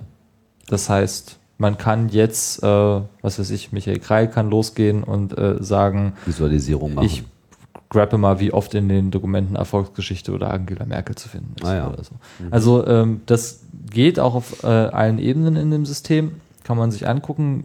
Würde mich sehr freuen, wenn da mal jemand äh, ein generisches Visualisierungstool drüber laufen lässt, weil das ist im Prinzip Text und ich glaube, mit Text können wir umgehen im Internet ähm, inzwischen. Und dann würden wir das auch so veröffentlichen, weil äh, jede Darstellung hilft und auch die Frage Big, äh, Big Data und wie man jetzt auch mit so einem komplexen äh, Themenfeld wie äh, dem BER-Desaster umgeht, die ist ja im politischen Kontext immer daran aufgehängt, dass äh, gerade konservative Kräfte äh, behaupten, das nützt ja nichts, weil das überfordert ja die Menschen. Ja, und äh, mit so einer Plattform versuchen wir eben auch zu beweisen, dass es nicht der Fall ist und dass es schon was hilft. Und denkst du, dass euch der Beweis auch gelingen wird? Also zeichnet sich das schon irgendwie ab, dass ihr da ja, wie gesagt, wir, nicht nur Arbeit habt? Wir kriegen, wir kriegen ähm, aufgrund der Plattform und der Darstellung, die wir dort haben, eben ganz konkrete Journalistenanfragen von investigativen Journalisten zum mhm. Beispiel, die mhm. dann eben wohl wesentlich besser informiert sind, als sie sein könnten, wenn sie äh, die Dokumente nicht lesen können oder erst zu uns kommen müssten, um die Dokumente durchzublättern. Ähm, wir kriegen Zusendungen, wir haben ja auch so eine Privacy-Box äh, äh für anonyme Zusendungen äh, drinne, die sich auf äh, Fragen in dem, in dem, in der Plattform beziehen und auch do auf Dokumente beziehen. Ähm, wie gesagt, die betroffenen Initiativen und Bürgerinitiativen, die muss man auch immer wieder sagen, ja, in allen Punkten gegen diese oder für die sie gekämpft haben, Recht behalten haben inzwischen. Mhm. Also Flugrouten, Schallschutz, äh, Mehrkosten, Standortfrage ist genau die Probleme, die sie seit 10 Jahren, 15 Jahren anprangern, sind jetzt die Probleme und mhm. niemand kann mehr leugnen, dass das die Probleme sind. Ja. Ähm, da funktioniert die äh, Zusammenarbeit auf der Grund der Plattform extrem äh, viel besser als gedacht. Naja, und es ist auch eine Frage, wie man in Zukunft solche Prozesse im Parlamenten an sich öffnen möchte. Und da äh, hilft uns die Plattform dabei, jetzt halt Grundsatzentscheidungen äh, und Diskussionen äh, herbeizuführen. Es gibt gerade einen Rechtsstreit. Das äh, Abgeordnetenhaus ist der Meinung, ich soll die Plattform, Plattform wieder abschalten. Ähm, dieser Meinung bin ich offensichtlich nicht. Ja. äh, das wird, wird doch jetzt erstmal in so einen Gutachtenstreit äh, äh, ausarten und dann wird das sicherlich auch vor Gericht ausgefochten werden müssen. Aber es geht halt im Prinzip darum, Parlamente zu öffnen und parlamentarische Arbeit zu öffnen. Und das lasse ich mir dann auch nicht nehmen, da mit dem Kopf durch die Wand zu wollen. Sie haben, die, Sie haben sich erst jetzt darüber beschwert. Ja, das ist. Weil die, die Beschwerde war, oder der, die, also, Klaus Wowereit zum Beispiel hat sich im Juni schon darüber beschwert, dass wir in ein blödes äh, Web-DAF-Repository äh, äh, irgendwie Dokumente von ihm hochgeladen haben, wo er der Meinung war, die wären vertraulich gewesen. Ähm, jetzt geht es darum, dass äh, der wissenschaftliche parlamentarische Dienst des Abgeordnetenhauses die Rechtssicherheit der Beweisführung im Untersuchungsausschuss gefährdet sieht durch äh, diese, diese Plattform. Das heißt, also die Informationen sind, also verknappt gesagt äh, behaupten, behauptet dieses Gutachten, dass die Informationen ähm, dadurch, dass sie öffentlich diskutiert werden können, nicht mehr für die Beweisführung äh, im Untersuchungsausschuss taugen. Äh, wegen des, äh, weil sie in dieser Plattform öffentlich dokumentiert werden können oder weil sie überhaupt öffentlich dokumentiert werden können? Weil sie überhaupt öffentlich sind. Drei ja. Punkte. Erstens, äh, das ist eine Beeinflussung von Zeugen. Äh, pff ja, ähm, würde dann aber auch für jeden Zeitungsartikel potenziell gelten. Ähm, schwierig. Kann man im Zweifel dann immer im Untersuchungsausschuss im Einzelfall diskutieren. Wenn man irgendwie den Verdacht hat, da ist eine Zeugenbeeinflussung vorgenommen, die Aussage ist nichts wert, muss man halt darüber entscheiden. Mhm. Ähm, zweiter Grund, ein formell juristischer, die Geschäftsordnung des Abgeordnetenhauses ist, was die Handhabung von öffentlichen Dokumenten angeht, nicht im 21. Jahrhundert angekommen. Wen wundert's? Die sagt nämlich, die ist nur für die parlamentarische Arbeit da und dazu gehören, also öffentliche Dokumente sind nur zu verwenden für die parlamentarische Arbeit und dazu gehören Internetplattformen nicht. Mhm. Hm. Haben wir ja noch nie gemacht. Haben wir noch nie gemacht, äh, werden wir auch nicht anfangen. Und das dritte ist, äh, und das ist ein wirklich, wirkliches Problem, ähm, weil es dann auch mit höchstrichterlichen äh, Entscheidungen ähm, einhergeht und kollidiert. Ähm, die Firmen als herausgebende Stellen, auch äh, Institutionen, also Verwaltungseinrichtungen, haben ein Recht auf informationelle Selbstbestimmung. Und sie können und sie müssen sogar, wenn sie uns Dokumente liefern, die müssen sie uns ja äh, liefern, so können sie sich ja nicht wehren, äh, eine sogenannte äh, Einstufung nach Geheimschutzordnung vornehmen. Das heißt, äh, sagen, diese äh, Unterlagen sind aus dem und dem Grund entweder öffentlich, äh, vertraulich oder Verschlusssache, Verschlusssache vertraulich, Verschlusssache geheim und so weiter. Ähm, wir veröffentlichen sowieso nur die, äh, die, öffentlichen Dokumente, also die, die nicht eingestuft sind, weil andere, da würden wir uns strafbar machen, ähm, bis zu fünf Jahre Mindeststrafe und so. Ähm, das ähm, wollen wir sowieso nicht. Jetzt sagt aber das Recht auf informationelle Selbstbestimmung, dass ähm, es einen Unterschied gibt, oder das wird so interpretiert, dass es einen Unterschied gibt zwischen der eben öffentlich im Sinne von parlamentarischer Arbeit öffentlich und der Nutzung für eine Internetplattform dieser, dieser Dokumente.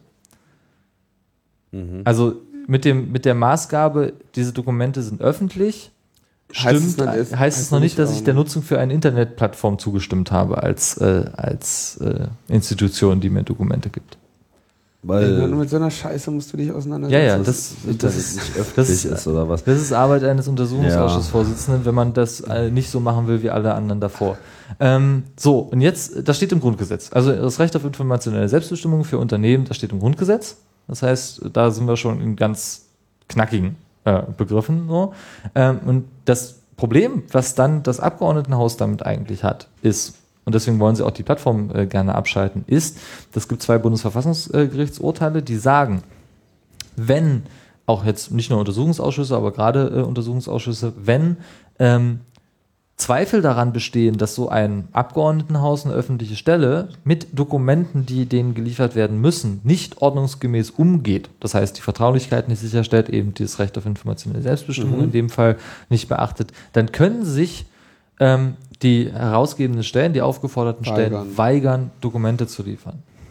Das kann auch dazu führen, dass die Senatskanzlei als äh, Vertreter der Exekutive in Zukunft immer sagt, also weil die Piraten, das ist jetzt, das ist jetzt die Argumentation der Gegenseite, weil die Piraten im Berliner Abgeordnetenhaus sitzen und die was mit Internet machen und Dinge ja ins Internet reinstellen, das kann das Abgeordnetenhaus nicht mehr sicherstellen, dass die Unterlagen, die wir als vertraulich kennzeichnen und als Abgeordnetenhaus geben, auch als vertraulich als solche äh, äh behandelt werden. Deswegen geben wir äh, keine vertraulichen Dokumente mehr an das Abgeordnetenhaus. Selbst das, unser Abgeordnetenhaus verkackt ihr uns. Was? also, ja, genau. Piraten sind schuld. Die Piraten da, sind schuld, ja. Das ist, das ist, keine Erfindung der Netzgemeinde. Das ist, das ist also äh, so. Und das ist im Prinzip die einfache Lösung wäre, die Piraten aus dem Abgeordnetenhaus rauszuschmeißen. Weil es tatsächlich mit dieser, mit diesem gefühlten Risiko weil jetzt Piraten in diesem Abgeordnetenhaus sind. so weit werden sie ja jetzt nicht gehen, oder? Nee, nicht die Senatskanzlei. Aber die herausgebenden Stellen für den Untersuchungsausschuss können das glaubhaft machen und können das mit diesen beiden Bundesverfassungsgerichtsurteilen äh, begründen. Okay, dann das, das heißt, sie machen das jetzt auch. Äh, das ist die Frage, ob sie das machen. Also das muss, muss eine der, muss halt also zum Beispiel wenn die Sie das jetzt machen, ist klar, dann, dann klagt, äh, wer klagt dann gegen die Unternehmen auf Herausgabe der Dokumente? Der Untersuchungsausschuss. Der Untersuchungsausschuss. Das heißt, so oder so mit dem Ding landest du vor Gericht. Das war aber von vornherein klar. Ja. Tja, Mensch, das ist ja, äh, klingt ja alles nicht so schön. Ich finde das super. Weil das musst du, sowas musst du halt durchstreiten. Ja, ja. Du musst halt, du musst halt die Leute davon überzeugen, dass das Internet äh, nicht per se schlecht ist. Und das kannst du, äh, wie wir alle wissen, am Ende nur mit einem Gericht tun und nicht mit der Hoffnung, äh, eine parlamentarische ja. Mehrheit zu finden. Okay, also ihr, ihr, bleibt da jetzt auf jeden Fall erstmal äh, hart bei eurer Linie, äh, so wie ihr es bisher gefahren habt. Und du siehst auch durchaus den Nutzen. Ich habe bisher noch mal ein bisschen drin rumgeklickt. Was ich jetzt schön finde, ist, dass man hier auch wirklich so auf den ersten Klick hier auf Verlauf mal überhaupt mal einen schönen zeitlichen ähm, Zusammenhang bekommt, ähm, was so die wesentlichen Meilensteine der geschichtlichen Entwicklung dieser ganzen Desastergeschichte äh, ausmacht und damit dann auch mal gleich verbunden, welche beteiligten Organisationen und Personen jetzt hier und dann eben auch mit konkreten Bezug auf Dokumente was wie äh, äh gemacht haben in dem Zusammenhang, ist eigentlich eine sehr schöne Sache. Das ist auf jeden Fall äh, eine schöne Sache. Wie gesagt, abonniert euch den RSS-Feed, wenn euch das interessiert. Ihr müsst auch nicht alles abonnieren, sondern vielleicht nur neue Dokumente oder Antworten zu Fragen oder so, wenn ihr wissen wollt, was im Untersuchungsausschuss los ist. Ihr könnt auch dem Twitter-Account, einen Up.net-Account gibt es noch nicht, das müssen wir mal noch machen. Da muss ich mir noch Geld von der Fraktion besorgen, weil das will ich nicht selber bezahlen. Ja. Ähm, aber äh, das müssen wir mal noch machen und dort werden dann auch ähm, regelmäßig Berichte, wenn jetzt was Neues ist, wenn jetzt mal mehrere äh, mehr als nur ein Dokument hochgeladen wurde, sondern irgendwie neue Verknüpfungen, neue Themenkomplex angefasst wurde, wird dann auch da veröffentlicht, ähm, sodass es nicht Spamming ist. Aber Und, und, wenn ich jetzt so äh, begeistert hier von den Herausforderungen, vor denen du stehst, bin, dass ich mir denke, so, oh, so ein Untersuchungsausschuss, du klingst auch schon auch mal. Ja, ja, ich wollte schon immer mal einen Untersuchungsausschuss äh, leiten. ja.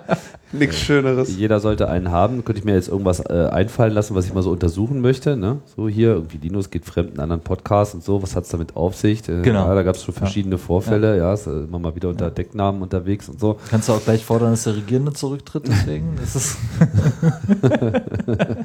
Ja, ähm, was nimmt man dann da? Also ist Bearwatch sozusagen äh, so in dieser Form, wie es jetzt hier äh, ist, einfach ein Abreißblatt in Software, was man so sich mal eben irgendwo installieren kann und dann ja. macht man seinen eigenen Untersuchungsausschuss? Ähm, also es kommt darauf an, wie komplex die Fragestellung ist. Also wie komplex jetzt das Problem ist, dass Linux, äh, äh Linux sag ich mal, Linux äh, fremd geht in irgendwelchen äh, anderen Podcasts. Also wenn es nur ein Podcast ist, macht jetzt die Plattform vielleicht nicht so viel Sinn. Wenn du den Verdacht hast, dass er in äh, 25 anderen äh, Podcasts äh, sitzt und noch dann bei der Content Mafia irgendwie Termine hat, die dann äh, auf die inhaltliche Gestaltung des äh, Podcasts ja. einwirken und okay, so dann machen wir es mal ein bisschen praktikabler also, das Szenario. Wenn ich jetzt äh, eine Zeitung wäre, ja, könnte ich ja auch diese äh, Dokumente nehmen und mir sozusagen meine lokale Instanz schaffen und ja. das dann eben auch noch so mit meinen geheimen Quellen anreichern, um das einfach so als Recherche Wobei ich, zu benutzen, äh, oder?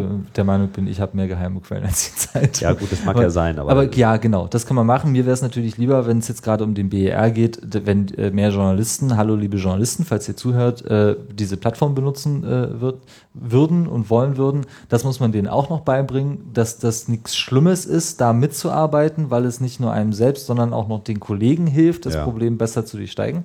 Aber ansonsten kann man das natürlich machen. Also wenn man jetzt irgendwie äh, äh, hunderte Dokumente zur Staatsoper gelegt bekommt, ja, dann holt man sich um GitHub, kann man ja auch den Holger anschreiben, wenn man äh, Hilfe bei der Installation braucht, diese, äh, diese Open Source Software in der Version für Bearwatch oder aber in der äh, generischen Version. Wie heißt denn die Open Source Software im Original? Django Big Projects Watch. Aha. Findet man unter äh, in dem GitHub äh, Repository von Holger Django. D77.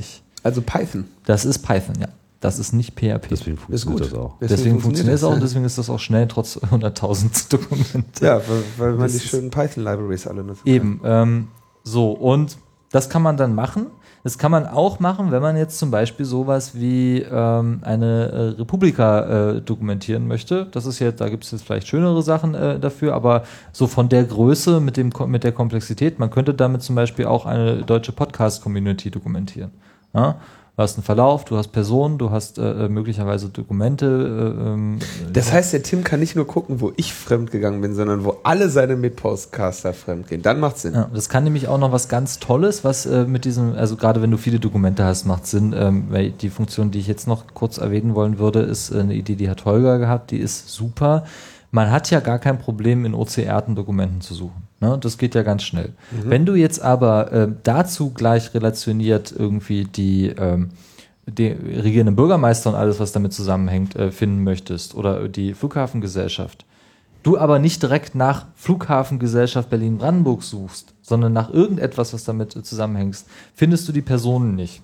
Das heißt, was er gemacht hat, ist ähm, so Schlagworte, so Tags für alles, was nicht äh, OCR durchsuchbar ist, äh, äh, zu definieren. Die tragen wir dort redaktionell ein, die kann man uns auch vorschlagen, ähm, sodass bei äh, Klaus Wowereit auch noch regierender Bürgermeister, Aufsichtsratsvorsitzender und so weiter und so fort steht, sodass man, wenn man im Volltext sucht, auch noch über die Stichworte mit den gleichen äh, Suchergebnissen eben auch die die Personen zum Beispiel bekommt und Verlaufe und Ereignisse dazu bekommt, die man sonst halt nicht bekommen würde, wenn sie nicht genau den Namen tra tragen, äh, wonach man sucht. Das ist relativ intelligent und es macht das Ganze noch schöner erfahrbar.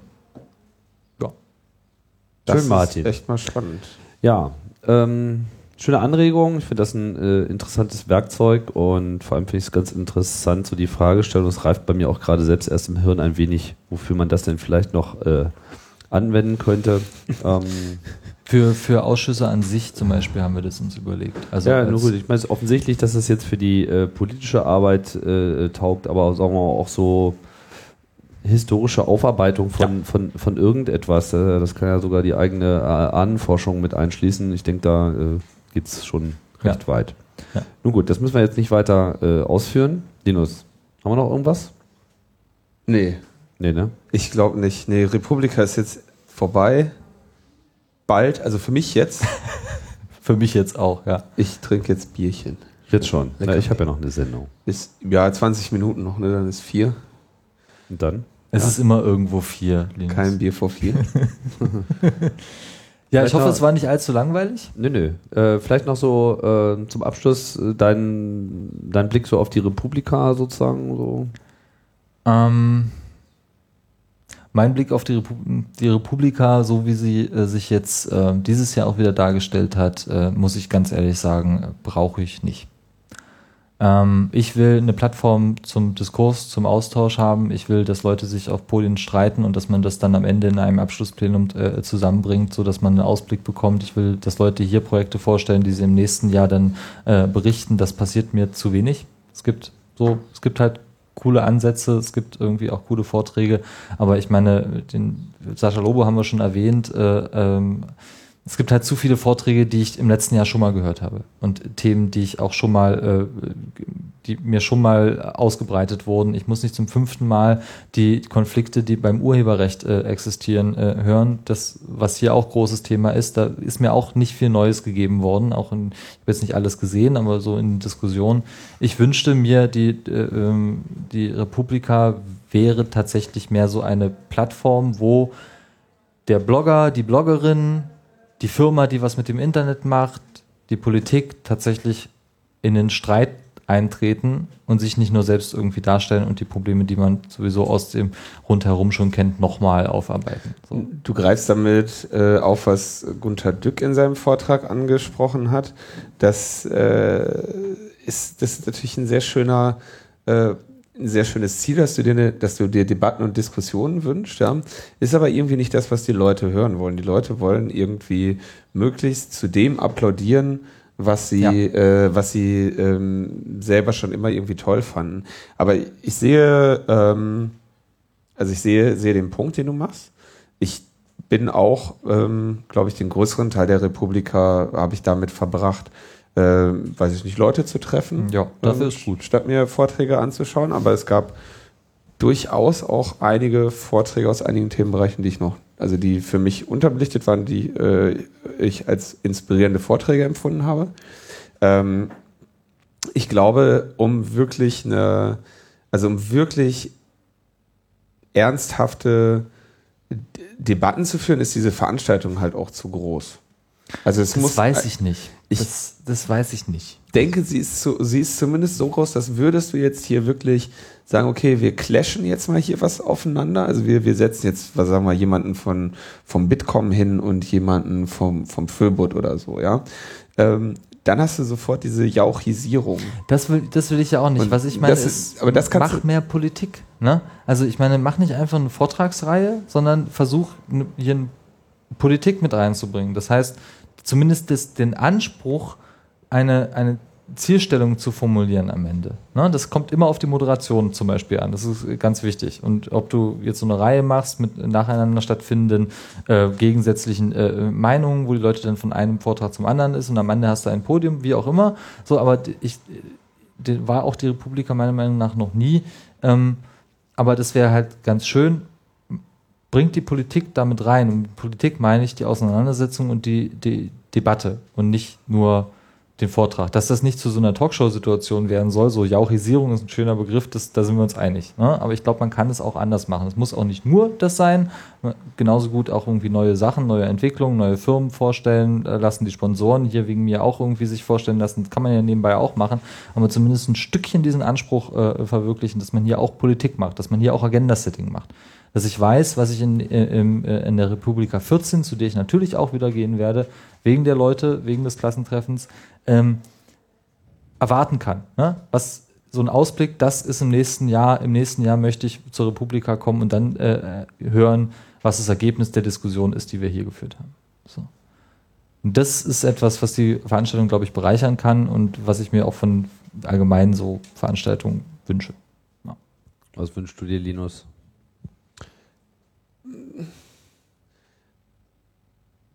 Ich, also ich glaube, dass das, ähm, also ich glaube, ich würde mir das auch wünschen, was Martin sagt. Ich würde die These vertreten, dass das äh, schwierig wird, das in so einer Veranstaltung unterzubringen. Ähm, ich bin insgesamt mit dieser, also mein eigener Erkenntnisgewinn hielt sich hier in Grenzen. Das aber vielleicht auch nicht verwunderlich, äh, weil ich mich ja irgendwie andauernd mit, mit all diesen Themen die ganze Zeit auseinandersetze und da kann ich mich selber nicht als, ähm, als Maßstab nehmen für den, für den allgemeinen Erkenntnisgewinn, den ein zahlender Besucher durch diese Veranstaltung haben kann, welche Inspirationen er hier bekommen kann. Ich bin allgemein äh, dann doch mit dem Programm doch zufrieden. Es war, denke ich, schon ganz ordentlich. Ähm, bin andererseits äh, natürlich auch wundere ich mich über mich selber, wie ähm, dass es halt, also dass, dass dieser aufregende Teil halt fehlt. Aber ich mhm. glaube, das liegt eher an ähm, an uns als Leute, die das jetzt auch eben seit Jahren machen ähm, und weniger an den, an den allgemeinen Besuchern. Aber insgesamt, ja klar, das ist ein Klassentreffen und da werden, bei Klassentreffen werden halt immer wieder die alten Geschichten ja. erzählt. das stimmt. Hm. Was mit dir, Tim? Tja. Oder sagst du das erst nachher? Ich, äh, ich, ich, bin mir ehrlich gesagt noch nicht so ganz so sicher, äh, was so deine Forderung nach mehr äh, öffentlicher Streitkultur auf der Bühne äh, betrifft. Also so Panels gehören bei mir so ein bisschen zum, zum Hassformat schlechthin, weil ich das einfach selten bis nie erlebe, dass da irgendwie wirklich was Substanzielles bei rauskommt, weil es einfach dann auch immer häufig dazu führt, dass einfach irgendwie viel zu viele Leute eingeladen werden. Mhm. Also zwei Leute mhm. meiner Meinung nach können sich noch äh, streiten. Äh, mit drei Teilnehmern wird es schon grenzwertig, aber bei vier ist spätestens aus, aber eingeladen werden dann trotzdem fünf. Und äh, da, da kommt man halt zu gar nichts. Ja. Ne? In gewisser Hinsicht bin ich da schon eher ein Freund von äh, Kurzvorträgen und so weiter, die man dann äh, zusammen gruppiert das hat jetzt im Wesentlichen eigentlich was so mit dem Veranstaltungsmanagement zu tun. Ansonsten ist so hier so ein bisschen der Hang zu so vielen Bühnen und äh, Gleichzeitigkeiten. Ich meine, so unterm Strich, was haben wir hier? Sieben Stages, dann gibt es hier mhm. irgendwie noch diesen Workshop-Bereich, der läuft ja so ein bisschen noch nebenbei. Das sind aber auch im Prinzip ja alles nur kleine Bühnen. Da ist es dann sehr schwierig, ähm, so eine Geschichte zu erzählen. Ja, also man, man, man versucht so viel abzudecken, dass man dann irgendwann auch wirklich gar nichts mehr erzählt und äh, es nicht schafft, dass sich so die Teilnehmer ähm, auf so einen bestimmten Pfad ähm, verdichten. Auf der anderen Seite sollte man vielleicht auch nicht zu viel an diesen Veranstaltungen äh, festmachen was ich mir ganz gut, also was ich mir wünschen würde, aber was, was hier etwas schwierig ist, äh, rein jetzt vom räumlichen her oder den ansonsten nötigen finanziellen Aufwand, wäre halt einfach wirklich so mehr so dynamische Arbeitsbereiche zu schaffen. Ja. Dass man also so wirklich ja. auch so diese Dynamik mit, ich weiß jetzt gar nicht, auf wen ich treffe, ah, jetzt äh, finden wir uns hier in einer interessanten Gruppe, äh, jetzt schließen wir uns mal hier in so einen Raum rein, den man sich dann irgendwie so dynamisch äh, äh klicken kann, ja. Das fände ich mal ein ganz interessantes Experiment, aber das ist ja, äh, ja das, nochmal so das, aus, äh, ne? das ausgeweitet hätte gestern auch dieser äh, Recampaign-Session für die Drosselcom echt geholfen, weil das musste dann ja irgendwann beendet werden und weil nicht genug Platz ist. Und genau, so on stage kann man das dann irgendwie auch nicht so richtig machen. Also so für, für das dazwischen, also das kleine Gespräch, das, das findet statt, die riesige Veranstaltung findet äh, statt, aber dazwischen skaliert es irgendwie noch nicht so mhm. richtig. Ich glaube, da muss man auch generell mal auf neue Lösungen kommen. Dasselbe äh, Problem, das sehe ich ja auch zum Beispiel beim Chaos Communication Kongress, genau dasselbe Problem, das ist da auch schon verstanden worden als Problem, ist so, dass man ähm, bei so einem Überangebot, wir hatten hier die äh, die Sandra äh, in der Sondersendung auch schon, die gesagt hat, naja, wir hatten halt irgendwie sechsmal so viele Bewerbungen für Vorträge, als wir hier überhaupt unterbringen konnten. Und das bei dieser Zahl, mhm. ja. ja. Ähm, da ist dann eben so eine Jury auch total überfordert. Also ähm, passend zu so Systemen wie Liquid Feedback und so weiter wünsche ich mir eigentlich demnächst mal auch eine passende Software, Gibt die eben ja. euch solche Auswahlprozesse äh, machen kann. Gibt, Gibt es? es? ja, die äh, sogar mit äh, Liquid Demokrat, also mit Delegationsmechanismen sehr viel einfacher als Liquid Feedback arbeitet. Die hat der Andreas Baum mit dem also das Liquid Democracy e.V. Äh, gewesen, damals noch für das erste Politcamp in Berlin gemacht und dort auch vorgestellt. Die kann man da nochmal raussuchen. Ich weiß nicht mehr genau, wie sie, äh, wie sie heißt, aber die war eine sehr einfache äh, Session, Crowdsource, Planungs, Voting-Maschine, äh, äh, ja. wo auch so ein Delegationsprinzip mit drin ist, damit man eben nicht alle Sessions kennen muss und die miteinander vergleichen muss, sondern eben in verschiedenen Bereichen, die man vorher sortieren Ja. kann, ähm, jemanden delegieren kann, den man dafür äh, für die Auswahl für kompetent hält. Ah, ja, interessant. Und das war eine ganz schöne, schöne Sache. Ich weiß wirklich nicht mehr, wie sie heißt, das können wir mal vielleicht mal raus. Okay, ja, wir, wir kramen das nochmal raus und packen das noch in die Links. Die Links, die Shownotes zu unserer tollen Sendung, die jetzt, glaube ich, zum Ende gekommen ist, oder Ja. Linus? Ja, und die Links entstehen gerade in einem, ries an einem riesigen Beamer an unserer Seite und ich bin ganz begeistert. Ja, äh, das sieht Dankeschön. aus wie bei den anderen Podcasts, bei den. Ja, endlich habe ich das auch mal. Genau. Dankeschön. Ich glaube, dein voll, volles Zitat zu den Panels ist übrigens, da sitzen acht Leute, jeder sagt einmal was und am Ende muss man pissen. Wurde mir gerade noch so zugetragen, oder? Und ich muss nämlich jetzt auch pissen. Ach so, ja, ich streite das jetzt erstmal alles ab. Martin, vielen Dank Dankeschön. fürs Dabeisein. Äh, vielen Dank hier den tollen Zuhörern, die hier tatsächlich zwei Stunden äh, auf mehr oder weniger alle ausgehalten haben. Ne? Linus? Ja. Was, was soll ich jetzt noch sagen? Weiß ich nicht, ich dachte, du hast jetzt irgendwie so einen Kessenspruch auf der Lippe Nee. oder so, der dann hier so Zuschauer, Zuschauer schon auf die Uhr, Er hat schon gesagt, er Acht Minuten bis vier. Gleich gibt's Bier. Na gut, du bist jetzt auch entlassen, äh, Linus. Oh, scheiße, echt, war nicht so schlimm, die Sendung. Nein, nein. Aber ich, ich, ich, ich, ich, ich fühle den Schmerz. Also du willst jetzt einfach. Nee, am Ende sind die Piraten schuld. Das ist äh, Genau. nicht, Am Ende sind die Piraten schuld. Okay, das war's. Äh, Wir sagen Tschüss und bis bald. Ciao, ciao.